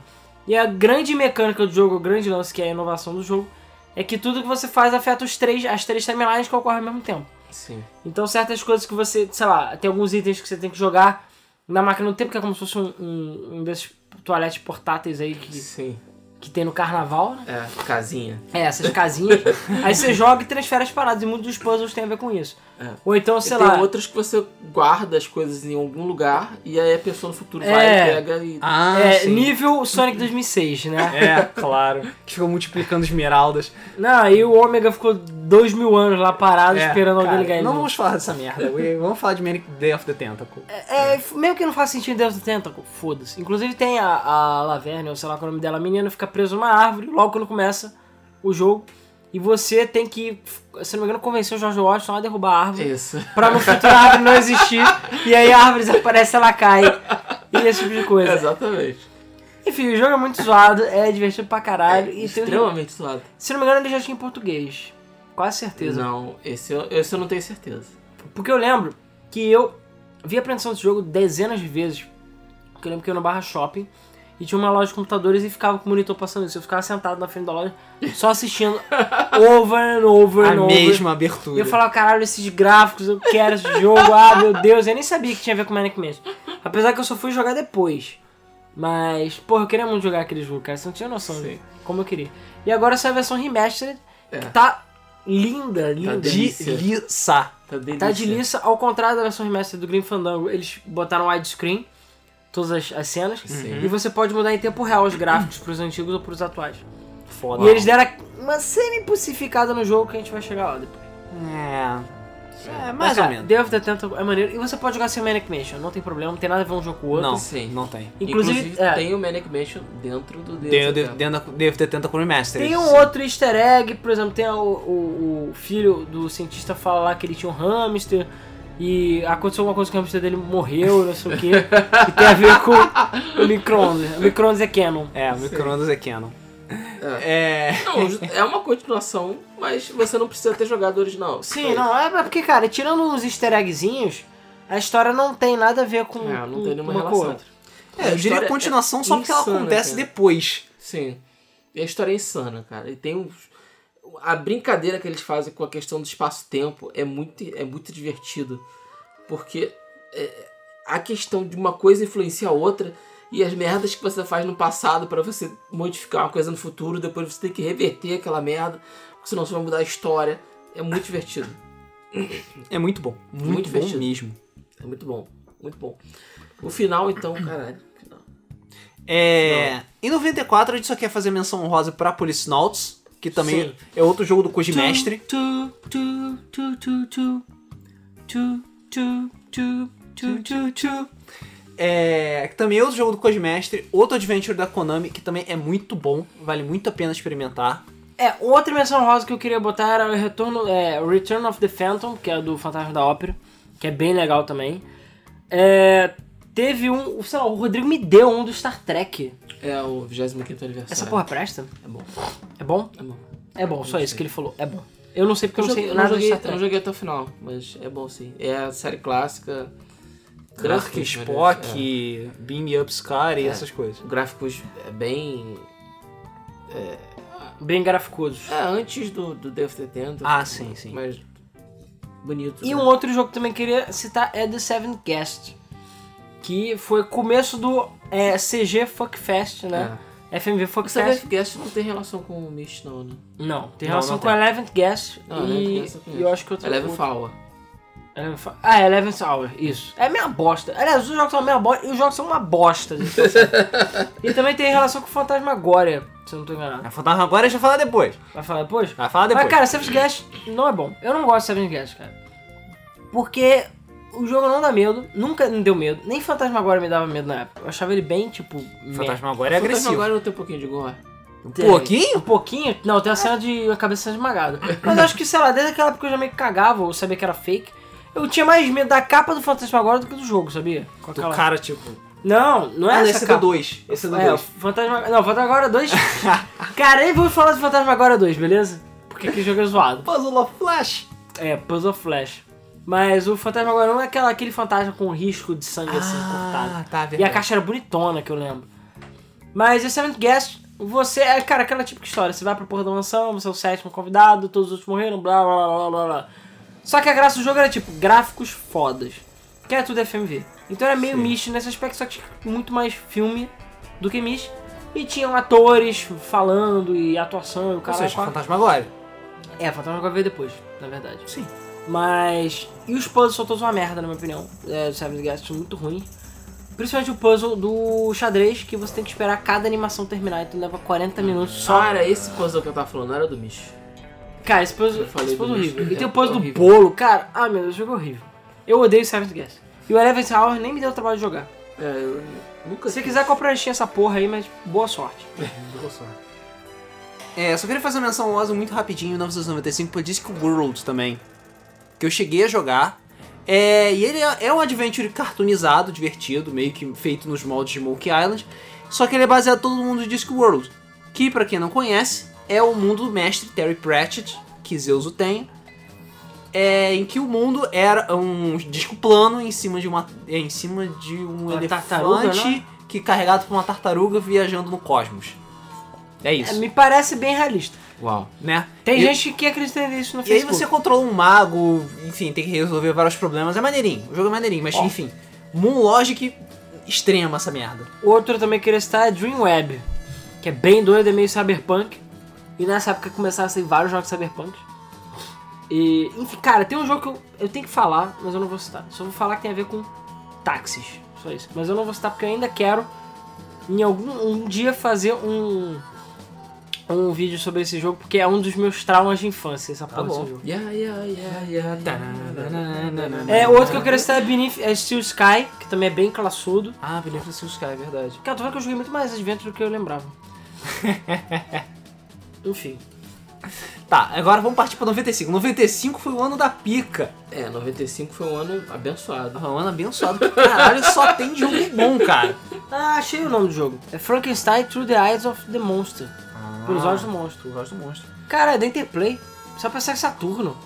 What the hell? Ah, é Lost, Lost Eden também. Ah, tá. Que eu não achei tão bom assim, mas é um, você tá num mundo em que os dinossauros são inteligentes, o cara é 4. Eu lembro que. Super Mario? É, tipo isso. Não. Eu lembro que o jogo, o jogo era muito bonito e a trilha sonora era muito foda. E é da Cryo Interactive, que fez o quê? Mega Fucking Race. Ah, porra, Por isso que eu falei, não, é da Cryo Interactive, acabou, cara. E eu tinha mais medo da abertura de Cryo Interactive do que de Seventh Guest. Porque era tipo o cara no espaço e, sei lá, tava em crogen, mas eu achava meio assustador, sei lá, não sei. Criança, né? Então vamos começar com a pica grossa. Vamos começar Full Throttle. Com full torto, né? Full torto. Full Throttle. Full Throttle, como a gente já falou, é um tiquinho mais sério do que Monkey Island, mas não deixa de ser foda. o Full Lucas Throttle é fucking foda. E não deixa de ser meio zoado E também. não deixa de ser meio Cara, zoado também. Todos os jogos da LucasArts, eles Hum, tinham burger. esse quesinho de humor. Sim. A maioria, não eram todos. A Sierra tinha um quesinho de humor, mas a série, tipo Gabriel Knight, não tinha humor nenhum. É tipo sangue pra todo lado. Sim. Mas sempre tinha as piadinhas. Full Throttle era mais sério, mas tinha sua, sua fair share de piadinhas. Sim, né? e não deixa de ser car é, cartunesco também. É, cara, e era, o, o jogo era lindo. Porra. Inclusive o Tim Schafer falou que vai remasterizar essa porra. Sim, tá planejando pra lançar remasterização de Full Throttle em algum momento em 2017. Caralho, vai ser o tesão da porra. Cara, Deus da Tenta ficou foda. Então, assim, Full Throttle vai ser foda e eu quero outros que a gente vai falar. Outros eu quero remaster, remake e recaralho. Pois é. Mas, cara, Full Throttle é foda. Você é, Tirando a parte do coelho. é motoqueiro, é steampunk, é pós-apocalíptico. Qual é o nome mesmo? Hã? Qual é o nome do personagem? É Full Throttle o nome dele, né? É, o senhor Full Throttle. Eu lembro da, da menina da... Tá lembrando Marine. muito. É? Marine. Ma- É isso. É. E tinha o Malone também, que era o garoto, não era o Malone? Eu só lembro, o do, eu só lembro do Rich Burger, sei lá qual É o. Lemburger, eu acho. O hambúrguer lá, que era, que era o vilão. era o vilão. E... É, mas eu lembro o nome Rich dele. Eu esqueci o nome dele, caralho. Como eu esqueci o nome dele? Cara, acho que isso O nome dele é Full Throttle, pronto. Ah, tá. Seu Full Throttle. O nome Senhor dele é Full Seu Full Throttle. Nego nos comentários vai rejar pra caralho. É. Ah, cara, Senhor desculpa, a gente tá falando de 600 jogos aqui, eu não tenho como lembrar, porra. Eu não jogo Full Throttle desde, de, sei lá, que ele era novo. Eu já não jogo há muito tempo, cara. É. Você foi. Você tinha sua moto, ela foi Ah, o nome zoada. dele é... Ben. É por isso que eu não vou lembrar, é o nome mais Ben. imbecil de todos os tempos. Você foi zoado por uma gangue de motoqueiros, sua moto foi destruída. Você foi parar na, no, no- é, na, na oficina da, da Maureen, não é? Sim, sim. E você tinha que fazer várias coisas, poder consertar tua moto, pegar E- gasolina. e Revenge. E revenge E contra vingança. o hambúrguer e as gangues. É, a gangue do hambúrguer lá. É porque ele queria fechar a fábrica de motos que ele gostava e tal. Isso, verdade. seu- Faz aquelas voltas com aqueles canos todos zoados, né? Isso. Exato, aquelas O motos senhor lindas. Richburg. Cara, assim, Cara, motos tinha um lindas. carros voadores no jogo. Eu achava É, isso- Ele era um pseudo futuro, né? É. É bem Os pseudo. carros eram voadores, mas as motos. Ah, as motos não, elas andavam. Ah, mas era... Peraí, vamos, vamos fa- fazer um, abrir um parênteses aqui. Você acha que os maluquinhos que andam de Harley Davidson, caralho, se lançar moto voadores vão querer moto voador? O É claro que caralho! O cara, nem se a porra das estradas todas forem destruídas, o nego vai querer andar de moto. Com roda. E vai ter os puristas, cara. Eu também. Vai ter os puristas Eu que vão querer deles. carros com rodas e carros sem rodas. Então é muito metal, muito couro, muito rock, muita porrada. É. O jogo tem uma Muito botar a boca em paradas bizarras. Muito botar a boca Tinha a cena de ficar chupando gasolina. Tinha a cena de ficar chupando gasolina, que deu trauma em muita gente, porque era difícil pra caralho por causa daquele cachorro. Tem a cena dos coelhos. Tem a cena das minas também, quando você já tá mais na frente Caralho, malditos coelhos, cara. Tem, tem grosseria, né? Porque ele nunca abre a porta com delicadeza. Exatamente. Nenhuma porta. Ah, mas é maneiro isso, Era cara. muito bom isso. Abrir porta. Pá! E até hoje eu lembro de Ambush, Ambush, Ambush, Ambush. Ambush. E o jogo ele era legendado só em português, não era dublado. I'm not putting my lips on that. Mas, cara, era muito bom. E eu lembro que o caraca, jogo legendado, tipo. Não, é cheio de caveiras, você podia dar soco nas pessoas. Sim. E tinha batalha de motoqueiros, que não era tão legal, Cara, mas eu lembro que era bom. A parte final do jogo, pra mim, é a pior parte, em termos de ação e movimento. É meio Muita coisa complicado. acontecendo. É, porque você fica lá meio pendurado, é meio chato. Mas as batalhas com as motos são legais, apesar de ser FMV pra todo lado. E depender de sorte em certos E aspectos. as gangues eram muito maneiros. Sim. É, eu lembro que os designs das gangues eram bem legais. E coelhos vai tomar no cu. e eu lembro que eu demorei pra descobrir que tinha que botar o bife e, e no cachorro lá esmagar Sim, o cachorro. Mas de exatamente. resto, Pra poder roubar a gasolina, pra poder pegar a moto pra fazer funcionar, enfim. é, enfim, era tudo mais complicado do que deveria ser, né? Convenhamos. É, claro, como É, tudo. mas ele- Adventure, ele- a base do Adventure é essa. Ser mais É você complicado do que tornar. É uma aquela coisa- coisa, depois que você sabe, Você tornar uma coisa que deveria ser simples e um pesadelo. depois que você sabe tudo que tem que ser feito, então você já zera o jogo, sei lá, em 3 horas ou menos até. É. É, super rápido. É, Sim. Cara, eu zerei Grey Fandango tem sim duas horas. É, mas é rapidinho mesmo. Se Quando você, você ficar- sabe, né? Se você É, pular todas as cenas e tal e fazer exatamente o que você faz, cara, zero voando. É. Pois é, pois é. Nem sente. É. Tá, dra- é, tá trancada. Essa É, é, essa trancada. Mas antes de falar de tá trancada, Tem The Dig. Tem The Dig. tem dois jogos que a gente tem que falar. E um deles é A Cavada. Caralho, eu joguei. The... The Dig. É, The Dig. A A cavada. cavada. O cavada. Eu, eu- o, o cavada. Eu joguei The Dig até dizer fucking chega. The Dig é muito foda. Culpa de quê? Única e exclusivamente da caixa. Não da caixa, porque a caixa era bonita pra caralho. A caixa era A toda caixa era brilhante. linda. Ah, tá de sacanagem. Ué, cara, naquela época não tinha internet. Não tinha. A revista cagava Jogar em PC. inglês. Não, tinha legendado. Tinha, era legendado em português? Assim como Full Throttle tinha legendado. Dig eu não consegui jogar legendado. É, tinha legendado. Era a mesma coisa, o Full Throttle que eu tenho é na caixinha fina, que tinha aquele emboss, né? E o The Dig também, é na caixinha fina, que era da Brasoft, se eu não tô enganado. Pra soft, porra. Brasoft, porra, e era legendado. Melhor localização. E a cavada era muito bom. É, e, cara, eu lembro da capa, eu fico assim, cara, eu amo ficção científica. Falei, tem que jogar essa merda agora. e ainda botaram o Steven Spielberg no meio, eu falei, fudeu. É, Esse é o jogo. linda. A história é fantástica. Eu É, acho. The Dig época é bom, mas ele tem seus problemas. Pra época é. Só pra quem não sabe, é... The Dig era uma ideia de Steven Spielberg que ele queria transformar essa ideia num filme, mas estamos falando de 1900 e 90 lançou em 95, mas devia ser o que? 93? Era 92. 80, o The Dig começou em 89. 89. Yikes. É. Cara, The Dig teve 1989. pelo menos três versões até a última, teve muitos problemas, por isso que o jogo não é perfeito. Entre 89 e 90, né? Ele queria fazer esse filme, mas naquela época era extremamente Tá, é proibitivo. inviável, caro e o cara. É, caro. E aí ele ia descartar a ideia, mas a LucasArts de alguma forma conseguiu chegar na, na história. E, Ah, cara, George Lucas já era amigão do, do é, Spielberg, já né? Enfim. é. Os, o Indiana Jones é o trabalho dos dois. É, exatamente. Então só vou chegar. Ah, é, Steve! Chega aí, chega aí, chega aí. Chega, chega, chega. Chega aí, chega aí, chega aí, chega aí, chega aí. chega aí. Comeu uma goiaba aqui, comprou uma goiaba. Se alguém você se incomoda, então, né? Porque a gente viu isso aqui, tu vai jogar no lixo, você não quer, sei lá, deixar com a gente e tal. A gente fazer um jogo de milhões de dólares. vamos fazer um jogo e tal. Ah, tá, faz aí. Vai demorar uns 8 anos pra Me lançar. dá 80%, pô. mas faz. Não, deu um monte de merda, porque assim, de início o jogo é, ele ia ser até voltado pro terror, meio alien da vida, mas aí mudou. Depois o jogo ia ser como se fosse um survival da vida, que você tinha um Resident Evil, digamos assim, você tem um elemento de sobrevivência, o Metal Gear 3, que você tem que catar algumas coisas pra sobreviver nesse ambiente hostil. Mas no final das contas virou The Dig, o que é hoje em dia, que é basicamente vocês são uns maluquinhos muito loucos, que, tão, que são astronautas, tem um meteoro que vai foder a porra do planeta todo, um asteroide ou whatever, e aí você voa pra lá e tem que basicamente botar uns foguetes nele pra ele entrar em órbita e virar como se fosse a segunda lua do planeta. É tipo Armagedon, só que menos explosivo. É, só que com menos gente careca também. Menos Bruce Willis. Menos Bruce Willis. Menos vocês. Ele Menos é- Aerosmith É, também. e ao invés desse imbecil explodir a porra toda, ele fala, cara, por que a gente não só dá uma chutada pro lado e deixa em órbita? Sim. Sabe? É de graça, né? A, a energia é de graça. É, tirando, tirando a parte que você vai fuder com todas as marés do planeta Terra por causa Ah, da não massa sei, do cara, planeta. o- o asteroide é pequeno. Eu não me lembro dessa parte dele ficar em órbita, não. Eu lembrava que eles iam desviar e não explodir a parada. Não, o que eu lembro era botar em órbita. E, enfim. E de qualquer jeito eles acham um portal para outra dimensão e vão parar num planeta alien muito louco. E aí o objetivo do jogo é você voltar pra casa, casa. caralho, porque tu foi parar no meio do buraco. E é daí que vem o grande problema do jogo. Que eles passam no planeta alien. Então assim, você tem que estar com o. Não diria que é o humor, mas tem que estar com um estado de espírito certo pra jogar esse jogo. Senão você vai dormir. Porque assim, a trilha sonora de Dig é foda. É. O jogo é lindo, era lindo pra época. A animação era foda e ele era extremamente sério. O jogo não tem uma caralha de uma piada o jogo inteiro, não tem nada, o jogo é sério. Full Throttle e outros jogos, você fica preso, não sei o quê, mas pelo menos você se diverte com as piadas, tem umas zoeiras, ou ambush, essas coisas idiotas. Mas, The Dig não, The Dig é sério. A parada é séria. Você tá fudido mesmo. Então, assim, a, a graça do jogo é você explorar o ambiente alien e passar dos puzzles alien.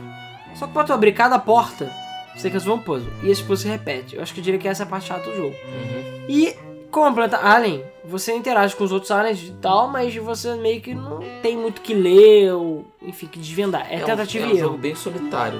Não, é Passa a solitário, maior parte do tempo sozinho, andando pra um lado pro outro. é um jogo atmosférico É, tem você muita atmosfera. assistir, você ver e curtir o ambiente. Tem uns ambientes muito bonitos. Mas é E isso aí. É o você puzzle é isso. É basicamente você faz o puzzle só pra abrir porta e são puzzles de tentativa e erro, porque são, enfim, linguagem alien.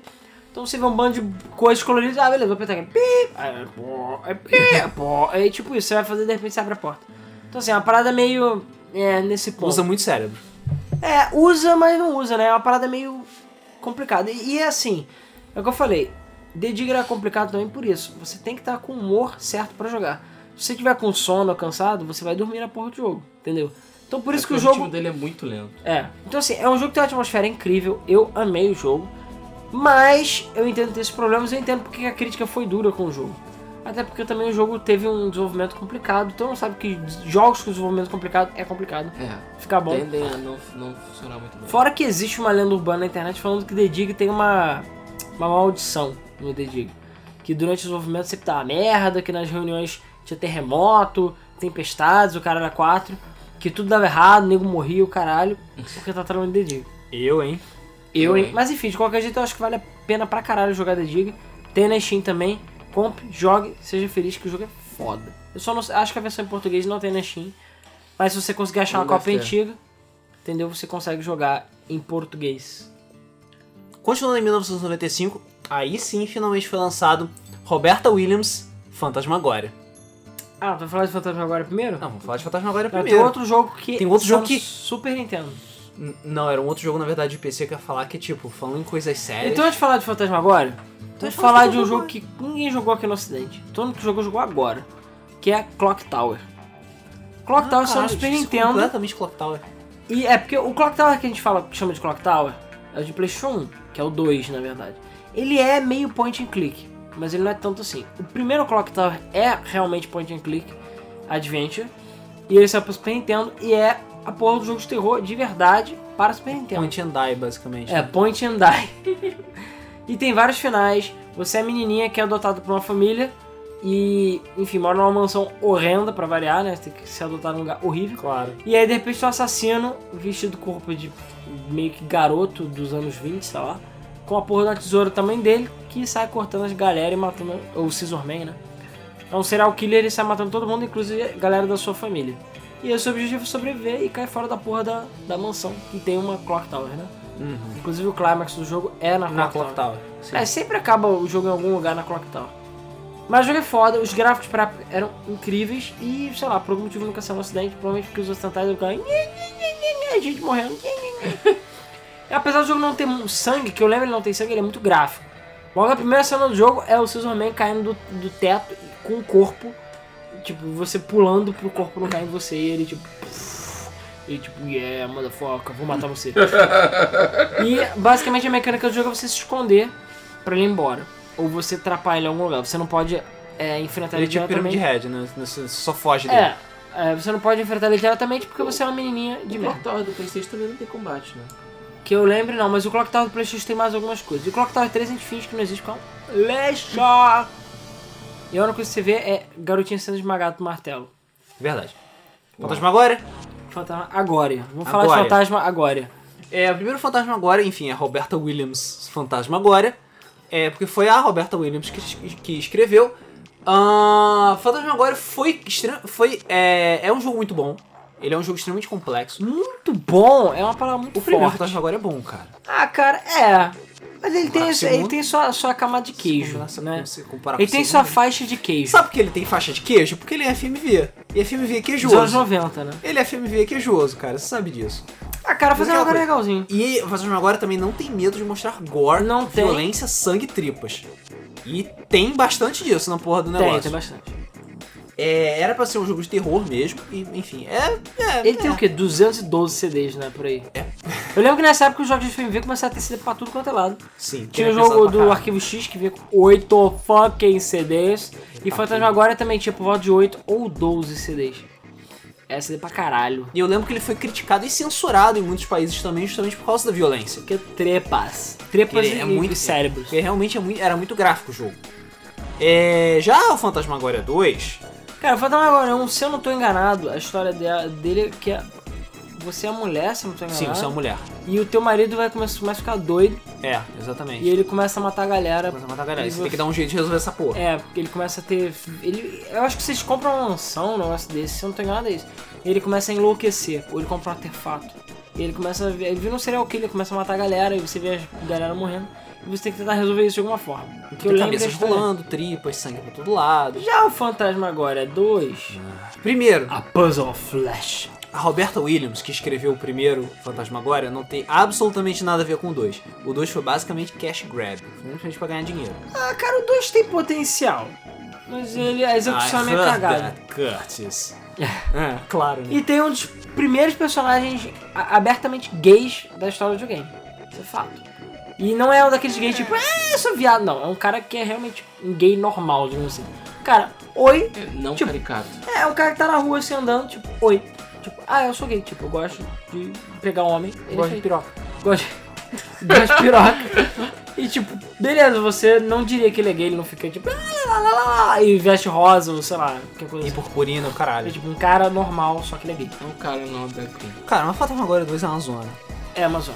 Eu acho que os puzzles não faz sentido, a atuação é Cara, a história é basicamente o seguinte: começa você é um Zé bunda mole mesmo, não tem nada a ver com o primeiro jogo, Cara, você é um nerdão, você- um nerdão merdão. Cara, nerdão acho que é a melhor palavra pra definir ele. E começa a morrer a galera no seu trabalho. E é aquela coisa, você odeia o seu trabalho, você odeia todo mundo, você não só é um nerd e um merda, como também você trabalha num lugar completamente louco e com cores bizarras também, enfim, que é anos 90.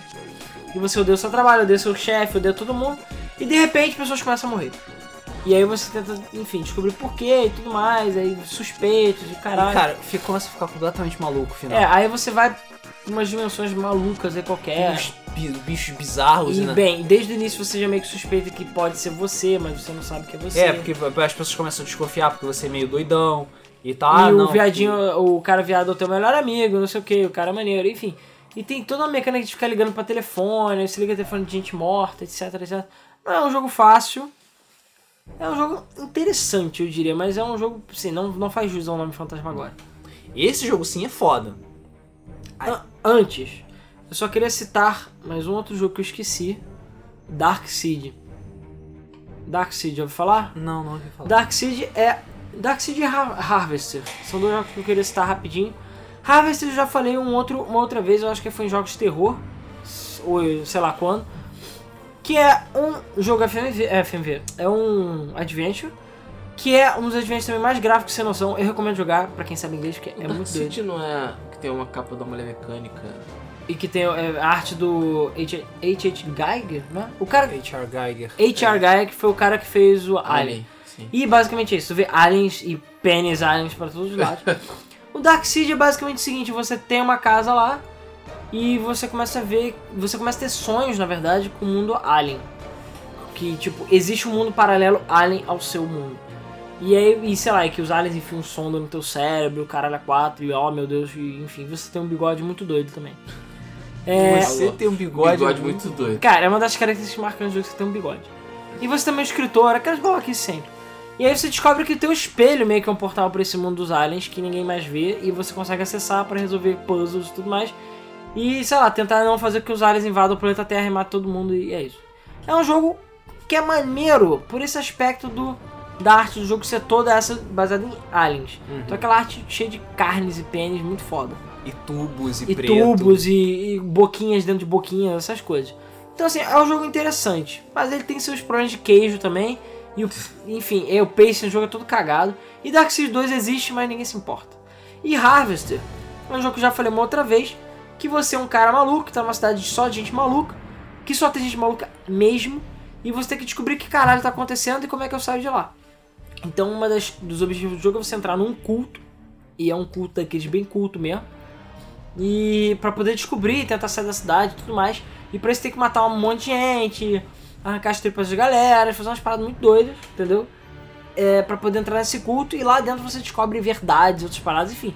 É um jogo bem perturbado assim, de modo geral, mas ele tem um leve toque de humor. E todo mundo é meio que fotorrealista, né? É que nem o Dark Seed assim também. Enfim, é um jogo interessante, tem na Steam Harvester, eu recomendo fortemente, que é um pra quem sabe inglês, né? Enfim, pra quem curte esse tipo jogo. Então tá. Agora pra fechar 1995, vamos falar um pouquinho de I Have No Mouth and I Must Scream. Caralho, que jogo foda! É, falando de coisas sérias, de coisas perturbadoras e de, coisa, e de histórias não exatamente felizes, é, esse jogo é baseado num conto do mesmo nome, né? I Have No Mouth and I Must É, eu Scream. não tenho boca, mas eu preciso gritar. Você precisa gritar. O conto é simplesmente aterrador. É sério. Se vocês curtem ficção científica dark, leiam. Cara, é, o jogo é muito foda, cara. E o jogo é foda. Esse pra jogo tem na. Steam, também só tem em inglês, infelizmente. Mas o jogo é foda, cara. Esse jogo é muito bom. Sim. E ele é bem perturbador. Mas Sim. ele é perturbador no nível Silent Hill. É perturbador baseado na, na maneira que conta a história. Inclusive, só um parênteses, bem parênteses que eu queria comentar. Por exemplo, Demolidor.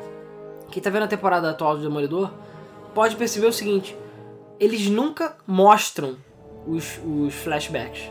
Nunca. Eles só falam flashbacks. Sim. E Isso é muito importante na, em contar histórias, porque você é que imagina é, o que está acontecendo. Então ele não só. Os flashbacks são muito mais fortes na sua cabeça, como as histórias são muito mais fortes, porque você tem que imaginar elas. Ao contrário dele falar, ah, porra, mataram todo mundo. Aí parece lá o cara tá É tipo. Flash. Aí o cara lá matando todo mundo. É, aí tipo, foda-se. Então você tá vendo flashback, você não tem que imaginar. Não, você vê o personagem sentado num canto, boladão, contando a história, e você fica tipo, caralho, é muito mais pesado. E a Heaven on Mouth and My Screen é exatamente isso. O jogo é como o Silent Hill, como eu falei, ele, ele. O terror dele, o medo e a parte aterradora do jogo está na sua imaginação, não está no jogo. O jogo tem seus gráficos, é graficamente interessante e tudo mais, mas muito das histórias que você vê no jogo, dos cinco ou seis personagens que você controla, boa parte das histórias você ouve, ou você só vê o texto. Você não vê a história desenrolando. Então a parada tem um impacto muito maior e é muito mais forte na, na sua mente, porque você tá tendo que imaginar a situação dos personagens. Sim. É, a humanidade morreu por causa de uma guerra nuclear, porque os países eram controlados por supercomputadores e um dos co- supercomputadores pirou é, e resolveu matar todo mundo. E os poucos humanos que restam são torturados por esse supercomputador, porque ele tem um ódio simplesmente infinito pela não é nem humanidade. ódio, a questão é, que é o seguinte, humanos são imperfeitos, são falhos, são os merdões. E, enfim, todo mundo tem seus defeitos, seus problemas, seus segredos e o caralho. E ele, enfim, pegou lá um- uma amostra da humanidade e todo, todo mundo que ele escolheu tem que pagar pelos seus pecados, digamos assim, porque cometeu algum erro grave. Come- cometeu algum erro grave e no olhar justiceiro, digamos assim, do robô, do, do computador, eles, enfim, cometeram falhas, são imperfeitos e por isso tem que ser punidos. Então o robô basicamente pega essas pessoas, o computador, e, se eu não me engano, é mentalmente ou é fisicamente, ele recria. As duas coisas, na verdade. Ele recria cenários. É porque esse é um computador onipotente. Ele pode fazer o que ele quiser. Ele pode manipular o espaço dele e a cabeça das pessoas do jeito que ele quiser. Então ele cria espaços, ilusões e cenários para as pessoas É, conseguirem revi- resolver. não só reviverem os seus pecados antigos e lembrarem, porque eu, muita, eu acho que se eu não me engano, nenhum deles lembra por que, que eles estão ali, né? Sim. Então você tem que reviver o que- aconteceu. Como é por cima, enfim, tem que passar por esse purgatório, digamos assim. E isso define o final do jogo, enfim, outras paradas. Apesar que o final do jogo, enfim, mas vale a É. pena jogar. No final do jogo, enfim. É, e cada um fez, cometeu um erro, ou fez alguma coisa grave, matou alguém, ou enfim, fez alguma coisa muito escrota. E você, digamos, cabe a você julgar na sua mente também o que cada um fez. Eu diria que a história mais forte da, da médica lá, uma enfermeira, que era trabalhou na época do. da Segunda Guerra. Só que se eu não me engano, ela era nazista. Ou é ela que Era o velho que era nazista. na é o verdade. velho que é... Ah, não, é, não é ela, é verdade. É o velho que é nazista. Então você joga como nazista. E você tem que ver, tipo, matar os judeus e o caralho é quatro. Enfim, você vive a situação baseada nos olhos dele. E aí cabe você saber, sei lá, julgar se isso é certo ou se é errado. É pesado pra caralho. O jogo é pesado, cara. É foda. Pena que não tem português, mas se souber inglês, vale muito a pena jogar o jogo pela história. A história é incrível. E o conto deve ter em português em algum lugar. Então é um jogo que vale muito a pena jogar, entendeu? Apesar dele ser, enfim, depressivo e aterrador e meio perturbado. E você provavelmente vai ficar boladão quando terminar. Ah, cara, eu gosto de jogar jogo depressivo e perturbado, cara. Porque Não. Exatamente. Ah, cara, vai me dizer assim, você joga esse jogo, eu não sei, eu tenho assim, é uma meio que uma fascinação por esse tipo de desconhecido, do obscuro, etc. Que eu sei que algumas pessoas vão se identificar com isso. Mas também é aquela coisa, quando você termina o jogo, você vê como a sua vida é boa. E, e sei lá, você não foi aprisionado por um robô do inferno, caralho. Você, caralho, como é bom poder comer meu Doritos e beber meu Mountain Dew, sabe? É, Não, é. não é bom não, mas é que bom que você tem essa opção, né? É, pelo menos tem essa opção. Mas de triste e depressivo basta a minha vida. Ok. Ah. Então com essa nota Nossa. maravilhosa. Burro, cara. Então com essa nota maravilhosa, a gente vai terminar, fechar por aqui. A gente decidiu que seria melhor dividir em duas partes, porque, número um, é coisa pra caralho pra falar. Muita Sim. coisa, e a gente tem que voltar pra Cara, casa. já tá com mais duas horas de podcast. Se a gente for falar de tudo que a gente quer falar, que ainda tem mais coisa, vai bater aí pelo menos uns três ou três, quatro horas talvez. Então, é. E vai ter uma discussão muito interessante envolvendo os adventures mais modernos, algumas polêmicas, né? Porque a gente teve. A gente falou agora da época de ouro. Só deixamos o Fandango porque a gente fez que nem aqueles episódios de série lá que o cara deixa aquele gancho pra você ser obrigado a ver o próximo episódio. Tipo, season final do Walking Dead, né? Tipo, precisa falar de tudo, basicamente. Não, mas o do Walking Dead deixou gente pra caralho, puta pra caralho. É, deixou. eu sei, mas o Walking Dead, eu nem vou falar de Walking Dead, beleza? Não, a gente vai falar no, no próximo falar. episódio. Não, mas é que eu não curto Walking Dead. E eu sei Eu que isso não. treta. Eu acho Walking Dead pra mim é uma novela que tem zumbis nela. É isso. É sério. Porque o foco são as pessoas. E eu odeio pessoas. É, então assim, ponto final. ok. É, é porque não dá pra fazer o foco nos zumbis. Dá pra É, entender não, porque que eu quero saber os struggles dos zumbis, o que eles estão passando. Não. É, o que que eu vou comer hoje? Pô, perdi meu braço ali na, hora farpado. Não, mas voltar é porque, cara, enfim, eu acho que The Last of Us, por exemplo, é muito mais interessante nas coisas, entre aspas, zumbis do que Walking Dead, na minha opinião. Na minha Porque opinião. também é, a adaptação não é muito boa nos quadrinhos. E, Enfim, a gente vai falar isso depois, tá? É, a gente vai fechar por aqui o próximo, o próximo episódio dos É. Adventures. Então, não, só que eu fechar o que eu tava comentando. A gente falou agora basicamente da época de ouro, contando grifando alguns exemplos que a gente vai dar no próximo episódio. E aí teve a época da, da queda, né, e do buraco. Grim Fandango já é... É, o quer. É na portinha da queda em já. termos de vendas, principalmente, foi bem merda, mas o jogo é muito bom. Mas a gente, apesar do Adventure nunca ter morrido de verdade, é meio que a gente teve esse período negro que nunca saiu, não saiu nada assim de, de destaque. É destaque. é, pelo menos na mídia. E que o pessoal realmente considerava que o Adventure estava morto. Até a gente ter a meio que a era da nostalgia e tudo mais, e a volta não só de remasters e remakes, como novos jogos de Adventure. Enfim, novos tipos de jogos saíram. Alguns pulsificados, alguns nem e, tanto. é, os pulsificados a gente fala depois. Mas enfim, todos esses assuntos é melhor a gente deixar no próximo episódio, porque vai dar mais tempo da gente discutir e falar mais sobre o assunto. Senão, cara, vai ficar muito grande e, e é foda. A gente ainda tem que ler os comentários do último episódio. Então, beleza, a gente fica por aqui. Agradecemos mais uma vez a todo mundo que, que ouve barra assiste o Debug Mode. É, deixe seu comentário. Na, é, diga que tipo de adventure que você jogava, ou se você já jogou É. algum adventure. Eu sei que o pessoal vai acabar falando dos adventures de todos de uma época geral. Ah, mas bem, quem quiser ou puder ou souber se focar nos comentários mais dos adventures antigos Os classudos. e deixar os novos para o próximo episódio, a gente agradece, que eu acho que vai ficar melhor organizado. Mas digo aí, desses que a gente falou, ou pelo menos até 90 e pouco, quais desses vocês já jogaram atualmente, ou remakes, ou remasters? Quais são seus favoritos? Quais que a gente esqueceu? Vai lembrar que a gente não vai falar nada por enquanto Gryffindor pra frente. Então vai com calma. Ele vai falar, porra, vocês não falaram da Telltale. Caralho, vai ficar parte 2. Então, os antigos, quais que vocês jogaram, quais que vocês curtiam e que histórias interessantes vocês têm pra compartilhar com a gente. Porque, é claro, a gente sempre lê os comentários no final de cada episódio. E é isso aí. Antes de ir para os comentários, só aqueles recados rápidos do Game FM. Né? Vai lembrar, toda quinta-feira a gente tem o mês do Flipper, a partir das 9h30. E sorteios de jogos e pôsteres da Lenda do Herói, como sempre. Eu acho que essa semana a gente vai conseguir sortear os pôsteres, vamos ver. Ou pelo menos jogos. Que jogo que não falta pra gente sortear. E além disso, a gente tá tendo nossos gameplays que estão acabando. O gameplay do Pokémon Red e Blue na quarta-feira tá acabando. Acabou. Falta pouco. Do Yellow não falta tanto, mas ainda tem. Do Digimon World 2 acho que nunca vai acabar aquela merda. A gente vai morrer com aquele Ah, jogo. cruz que a gente vai carregar pra sempre. Obrigado, é. Alan. E segunda-feira sempre sai o Revinha, né? Sempre tem um, ou um vídeo é, de review ou alguma coisa feito pelo Felipe Vinha, né? A gente teve agora o teve agora saiu o review do Hitman, né? Foi o último que saiu. E o, e o Hitman Go deve sair muito dentro de muito pouco tempo. Fora algumas coberturas de evento, outras paradinhas legais aí que a gente tá fazendo. E é claro, sexta-feira tem a Sci Friday, sai toda sexta-feira também no site da Se Game assim de sobreviver, É, sabe sobreviver às doenças, é isso aí. E no geral é isso. A gente agradece também a galera do Patreon, porque sem vocês nada isso seria possível. A gente conseguiu fazer melhorias no mesa e em outras coisas, comprando equipamento, graças a vocês.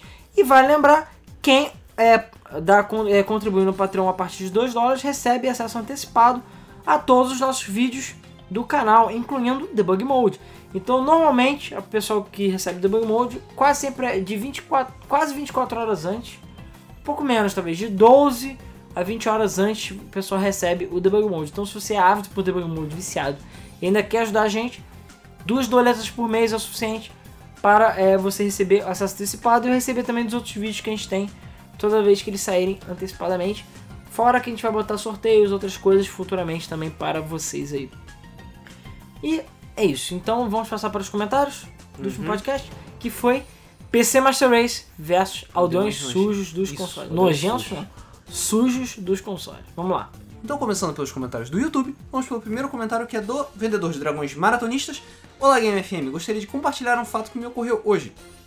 Acordei no hospital e ouvi um médico falando com a minha mãe no quarto onde eu estava falando o seguinte: Então, qual foi a causa do desmaio, doutor? Ainda não sabemos, mas os vizinhos ouviram alguma coisa?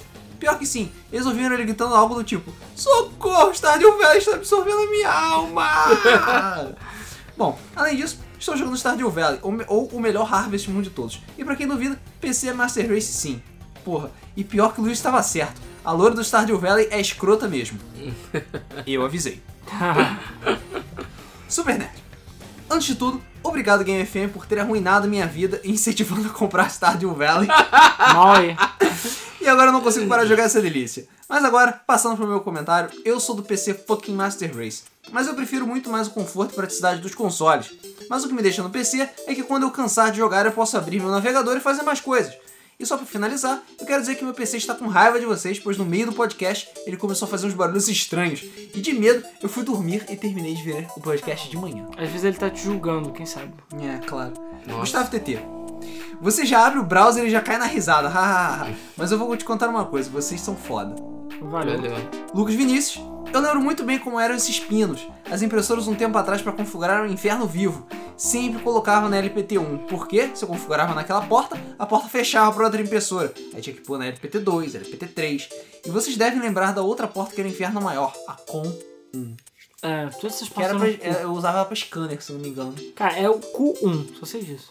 USB for the win. É. Ariel Xavier respondeu, é mesmo um inferno. Há pouco tempo eu trabalhava com automação comercial e as porras das impressoras fiscais ainda funcionam nessa porta.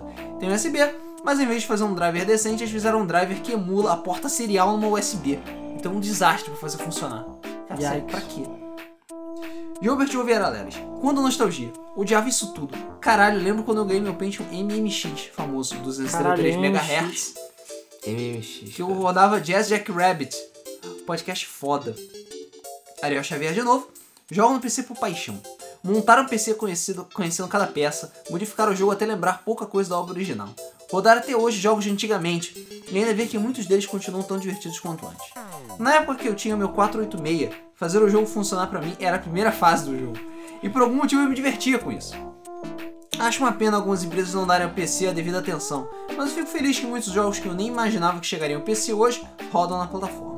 É. Pedro traz a capa de Oliveira. Como eu sempre digo, o importante é estar jogando.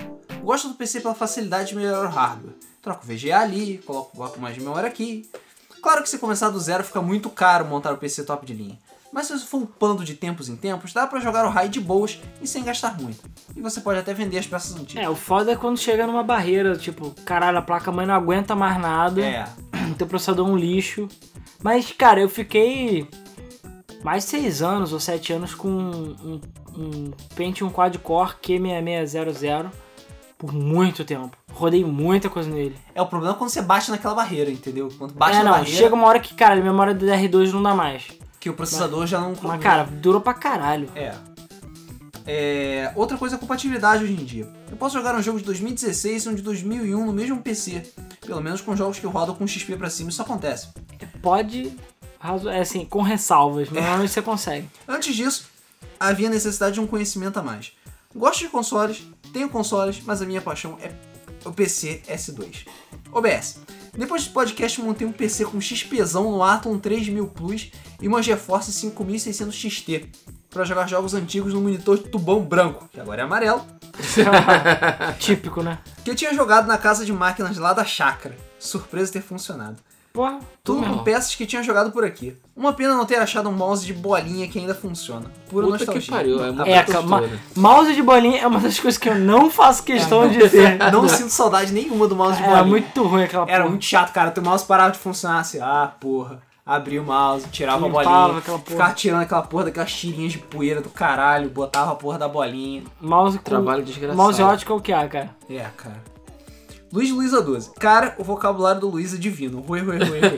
PC, caralho. Isso aí, na baba. Rick Magno. Ótimo podcast, como sempre. Sempre serei fiel à religião do PC Master Race, pois eu preciso de um bom PC para fazer meus modelos 3D. Sugestão de tema. Faz um podcast sobre desenvolvimento de jogos. Sou estudante da área e gostaria muito de ouvir a experiência que vocês tiveram na Six Heads. Sonho em trabalhar com desenvolvimento de games e já venho estudando sobre o assunto há muito tempo. Mas na minha cidade, Goiânia, não existe nenhuma empresa de jogos. Estou sem saber como me ingressar na área. Espe- é, nossa experiência foi, nos fudemos, basicamente. É. Não, mas o Rodrigo já trabalhou na área, bem mais do que a gente, ele pode falar. E sim, é um bom tema, a gente pode ver futuramente. Sim. E até convidar algum Zé das Couve aí, quem sabe. Pois é, pode sim. G. Não sei se vocês mencionaram isso ainda, pois não tive tempo de ver o cache inteiro, graças à bateria bugada do meu celular. Bom, hoje em dia a maior vantagem do PC sobre o console pra mim é a versatilidade. Calma, calma, deixa eu explicar. Apesar de ser quase aquele monolito de 2001 de tão grande, pesado e imprático, ele ainda tem uma vantagem crucial e preocupante. A gente tá cada vez mais usando o PC pra tudo, tudo. A gente usa pra trabalhar, pra conversar, pra punhetar, carinha feliz, relaxar, Netflixar, twittar e por que não para jogar. O que, o que me preocupa é que a gente não quer nem levantar e ir pro sofá jogar. É triste, mas isso só vai só piorar. É, ainda mais você tem uma cadeira boa. Nhé, né? Pois é. Super Kamiguru Super. Comentário aleatório, mas algum de vocês já assistiu um anime chamado Full Metal Alchemist? Já, o original, meh. Não. E o remake, caso não conheçam, é só, ah, enfim, são a história Peraí, de... o original, Meh, esse que você tá falando? O original é. O remake é. Cara, eu só li o mangá e o que eu li eu achei foda, mas É eu... porque o, o anime não segue a história do mangá. Ele meio que faz uns desvios meio retardados e o final é completamente maluco. Por isso que eles fizeram o Brotherhood, que segue o mangá risca e é muito melhor. Ah, achei que é porque eles estavam vendo muito Assassin's Creed. É. Não, não. Vai sair Mas- o Unity em breve. Eles fazem coisas que custam um braço e uma perna. Ah! Caralho, que piada ruim. Puta que pariu. Piada merda. Mas enfim, Fullmetal Alchemist vale a pena ver o Brotherhood, porque é muito maneiro, e vale a pena ler o mangá também, porque é legal. Chuck Norris Confusão, tem muito fios. Especialmente envolvendo cachorros e menininhas. Hum. É, Chuck Norris Confusão. Por mais por acaso pode ter acontecido, o podcast entrou num timing até bom. Falar da Master Race no meio desses boatos do PlayStation 4.5 e Sony com upgrade de peças. Se isso acontecer, eu acho que o PC vai ficar- acabar ficando mais forte ainda. Cara, porra, tá comendo, cara. Tá quente. Tá quente o negócio. O mercado tá, Tá, quente. tá quente. Vamos tá, lá, hein? tá tão quente quanto a política no Brasil. É verdade. Né? Ga- é, House of Cards é o caralho. É, pode- Não pode sair de vermelho na rua que nego enfia porra. É, Não pode mais sair com a máscara de tucano na rua que será uma é, porrada. não pode carregar uma coxinha na mão que vai uma porrada. Eu vou pedir a coxinha no boteco e ele quer me bater, porra. Exatamente. É, Rodrigo Bessa. Acho que a última morte, digamos assim, do Master Race se deu por três motivos. Baratização e facilitação das peças de PC, o vulgo e inclusão digital e melhora na internet. Vulgo PC do milhão, caralho. Esse da Xuxa. PC do milhão. Não, foda. PC do milhão, foda. Não rodava porra nenhuma, só rodava jogo do milhão mesmo. Sim, parece improvável isso ter feito o PC cair de cabeça na rola dos consoles. Porém, isso fez com que as pessoas começassem a comprar computadores para casa delas, fazendo com que as lan houses falissem e com isso freando a venda de jogos e a pirataria também dos jogos que faziam sucesso naquela época. Como era o caso de of Empires 2, CS, que isso foi só reviver no Source, Unreal Tournament, Quake 3. Alguém lembra da Monkey Games de São Paulo? Ela faliu, faliu em 2010 depois de anos de preju- prejuízo e foi uma das últimas do Brasil a existir sobrevivendo praticamente de CS 1.6 e Source. E com isso o mercado passou por um hiato por causa de adaptação do mecanismo de consumo. Já que os caras que jogavam em casa, digo, porão escuro e sombrios no Windows 98/XP, não conseguiam sustentar a indústria e os consoles começaram a engolir esse mercado. Basta ver que as locadoras sobreviveram por muito mais tempo que as lan houses. Verdade. Esse ato durou uns 8 anos e nesse período o mercado se adaptou. Daí surgiram vários artifícios que foram facilitando essa melhora, como as vendas eletrônicas, principalmente com a Steam. Ela, a Steam, já existia bem antes da reerguida da Master Race, mas aqueles fatores de baratização e melhora na internet permitiram com que não só, não permitiram não só a cor mudasse, mas também a quantidade de dinheiros aumentasse também. Só eu que não considero a Steam com a alavanca desse processo, não. Ah, não sou só eu que considero a Steam como alavanca desse processo. A meu ver, foi o único jogo que começou tudo isso. Dota. Lá em 2005. Foi com Dota que aqueles produtores ocidentais sujos de jogos heréticos falaram Caralho, tem muita gente jogando essa porra. Vamos voltar a produzir pro PC porque agora a plataforma já tá mais estável e temos público em massa participando dela. Enquanto isso, a Blizzard já ia enchendo o cu de dinheiro com Warcraft. Maioria pirata, mas enfim. E WoW. Tanto que ela hoje sobrevive muito bem sem precisar da Steam. E foi nesse momento que o Dr. Resto cresceu enlouquecidamente, permitindo com que Half-Life 2, CS Source, San Andreas, Battlefield 2 fossem muito bem recepcionados, já que quem tinha PC para jogar Warcraft 3 e alguns outros jogos, que não eram tão populares, ia comprando os que iam sendo produzidos, ou baixando. Até que, com essas vendas de Half-Life 2 e CS Source, fez com que o tio Gabe investisse pesado na plataforma, surgindo assim a Steam preta, e aí sim surgisse o ditado Master Race com o lançamento de Witcher, lá em 2009. Caralho, chegou até o Witcher. É. Aliás, seria injusto dizer que a Valve não teria certo papel nesse estopim do ressurgimento do PC em 2007. E eu incluo o próprio Half-Life 2, que eu acho que foi o carro forte que engrenou parte de toda essa parada aí. Enfim, muito bom podcast. Sinto falta dos temas de PC. Abraços. OBS, tirei essa opinião do cu. Baseado na minha vivência de merda de quem teve PC a vida toda e tomou muito no cu gastando rios de dinheiro com lan houses até ter um PC cuja sua intelectualidade permitisse a respectiva jogatina. Uau. Então, se não tiver muito sentido aí, perdoe-me, mas foi o que eu acompanhei ao lo- ao longo de anos de jogatina no PC. Na verdade, o comentário é bastante pertinente, faz até sentido. É, vamos partir então para o próximo comentário. Comentário do Lucas Vinícius. Pra mim, a garrafa de rum é ótimo. Eu posso ver qual jogo atual meu PC roda. Por exemplo, eu queria jogar Street Fighter V no PC, fui na Baía dos Piratas e abaixei pra testar pra ver se roda no PC. Nunca rodou nele, então salvei 250 reais. Outro exemplo agora foi Payday 2. Baixei na Steam naquela Free Week que vai até 31 de março e eu queria muito comprar, porque eu não acho esse jogo no PS3. E o que aconteceu? O aplicativo sequer entra. Uma porra?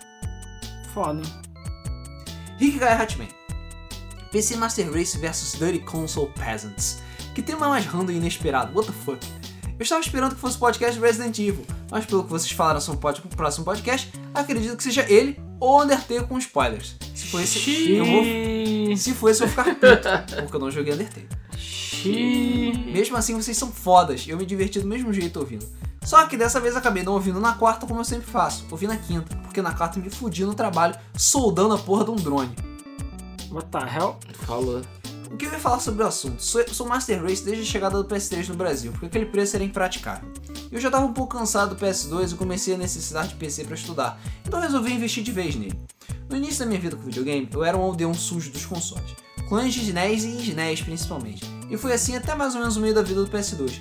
Com o preço dele se tornou acessível, eu adquiri um.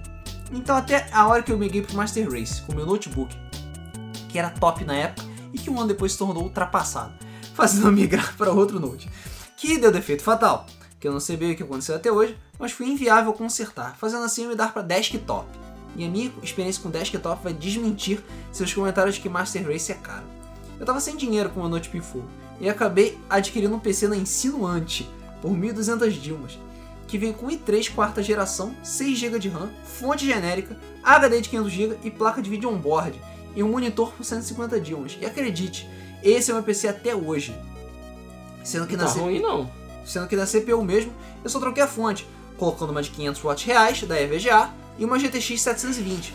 Isso me custou 800 Dilmas. Uau. Só aí você já gastou 2.150 reais.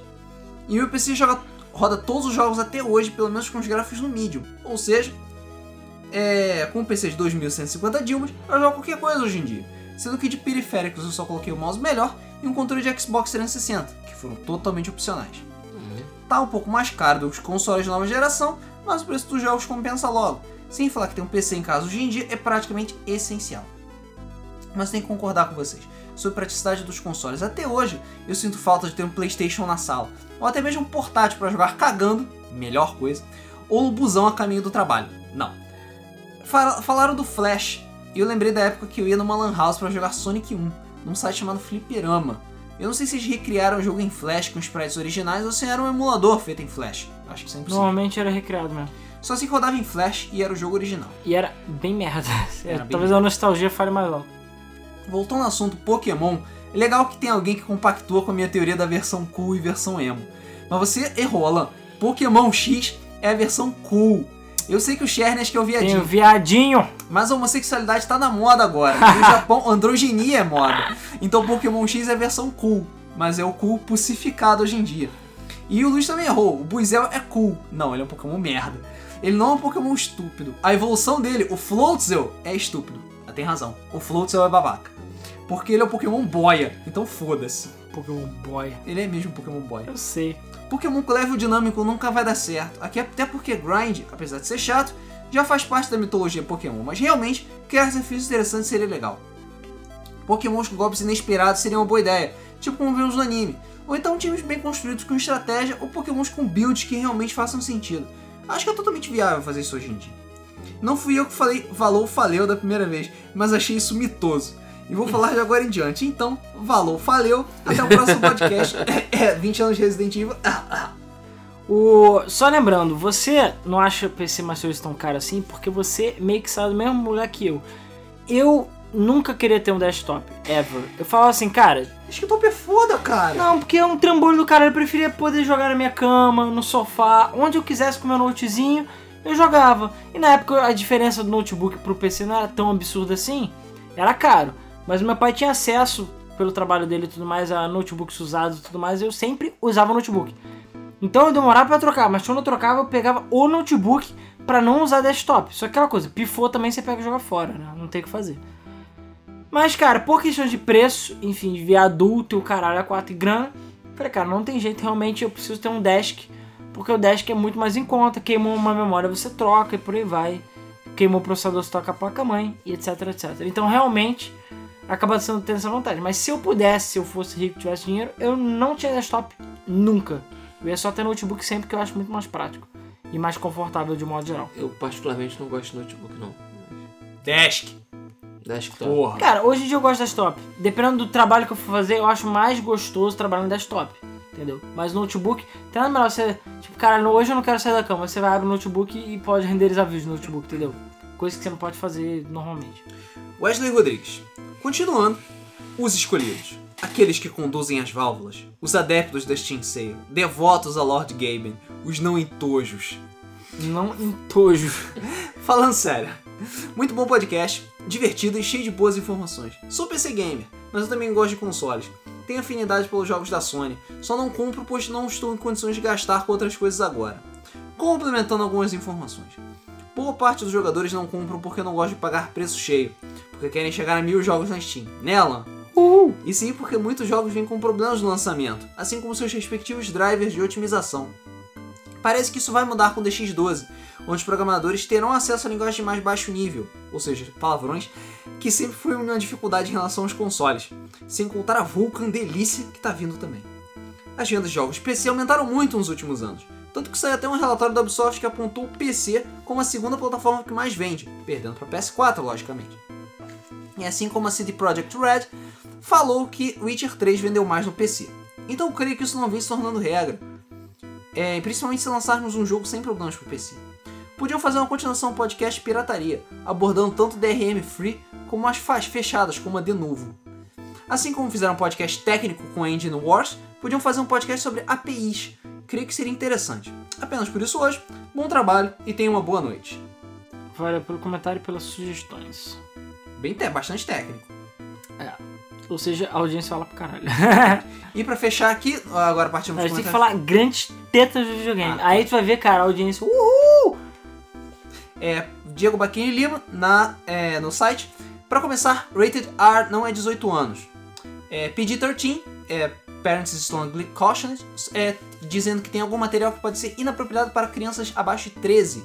Parentes, é, parentes, pais têm que ter cuidado que alguns é, materiais, algum conteúdo pode ser inapropriado para pré-adolescentes.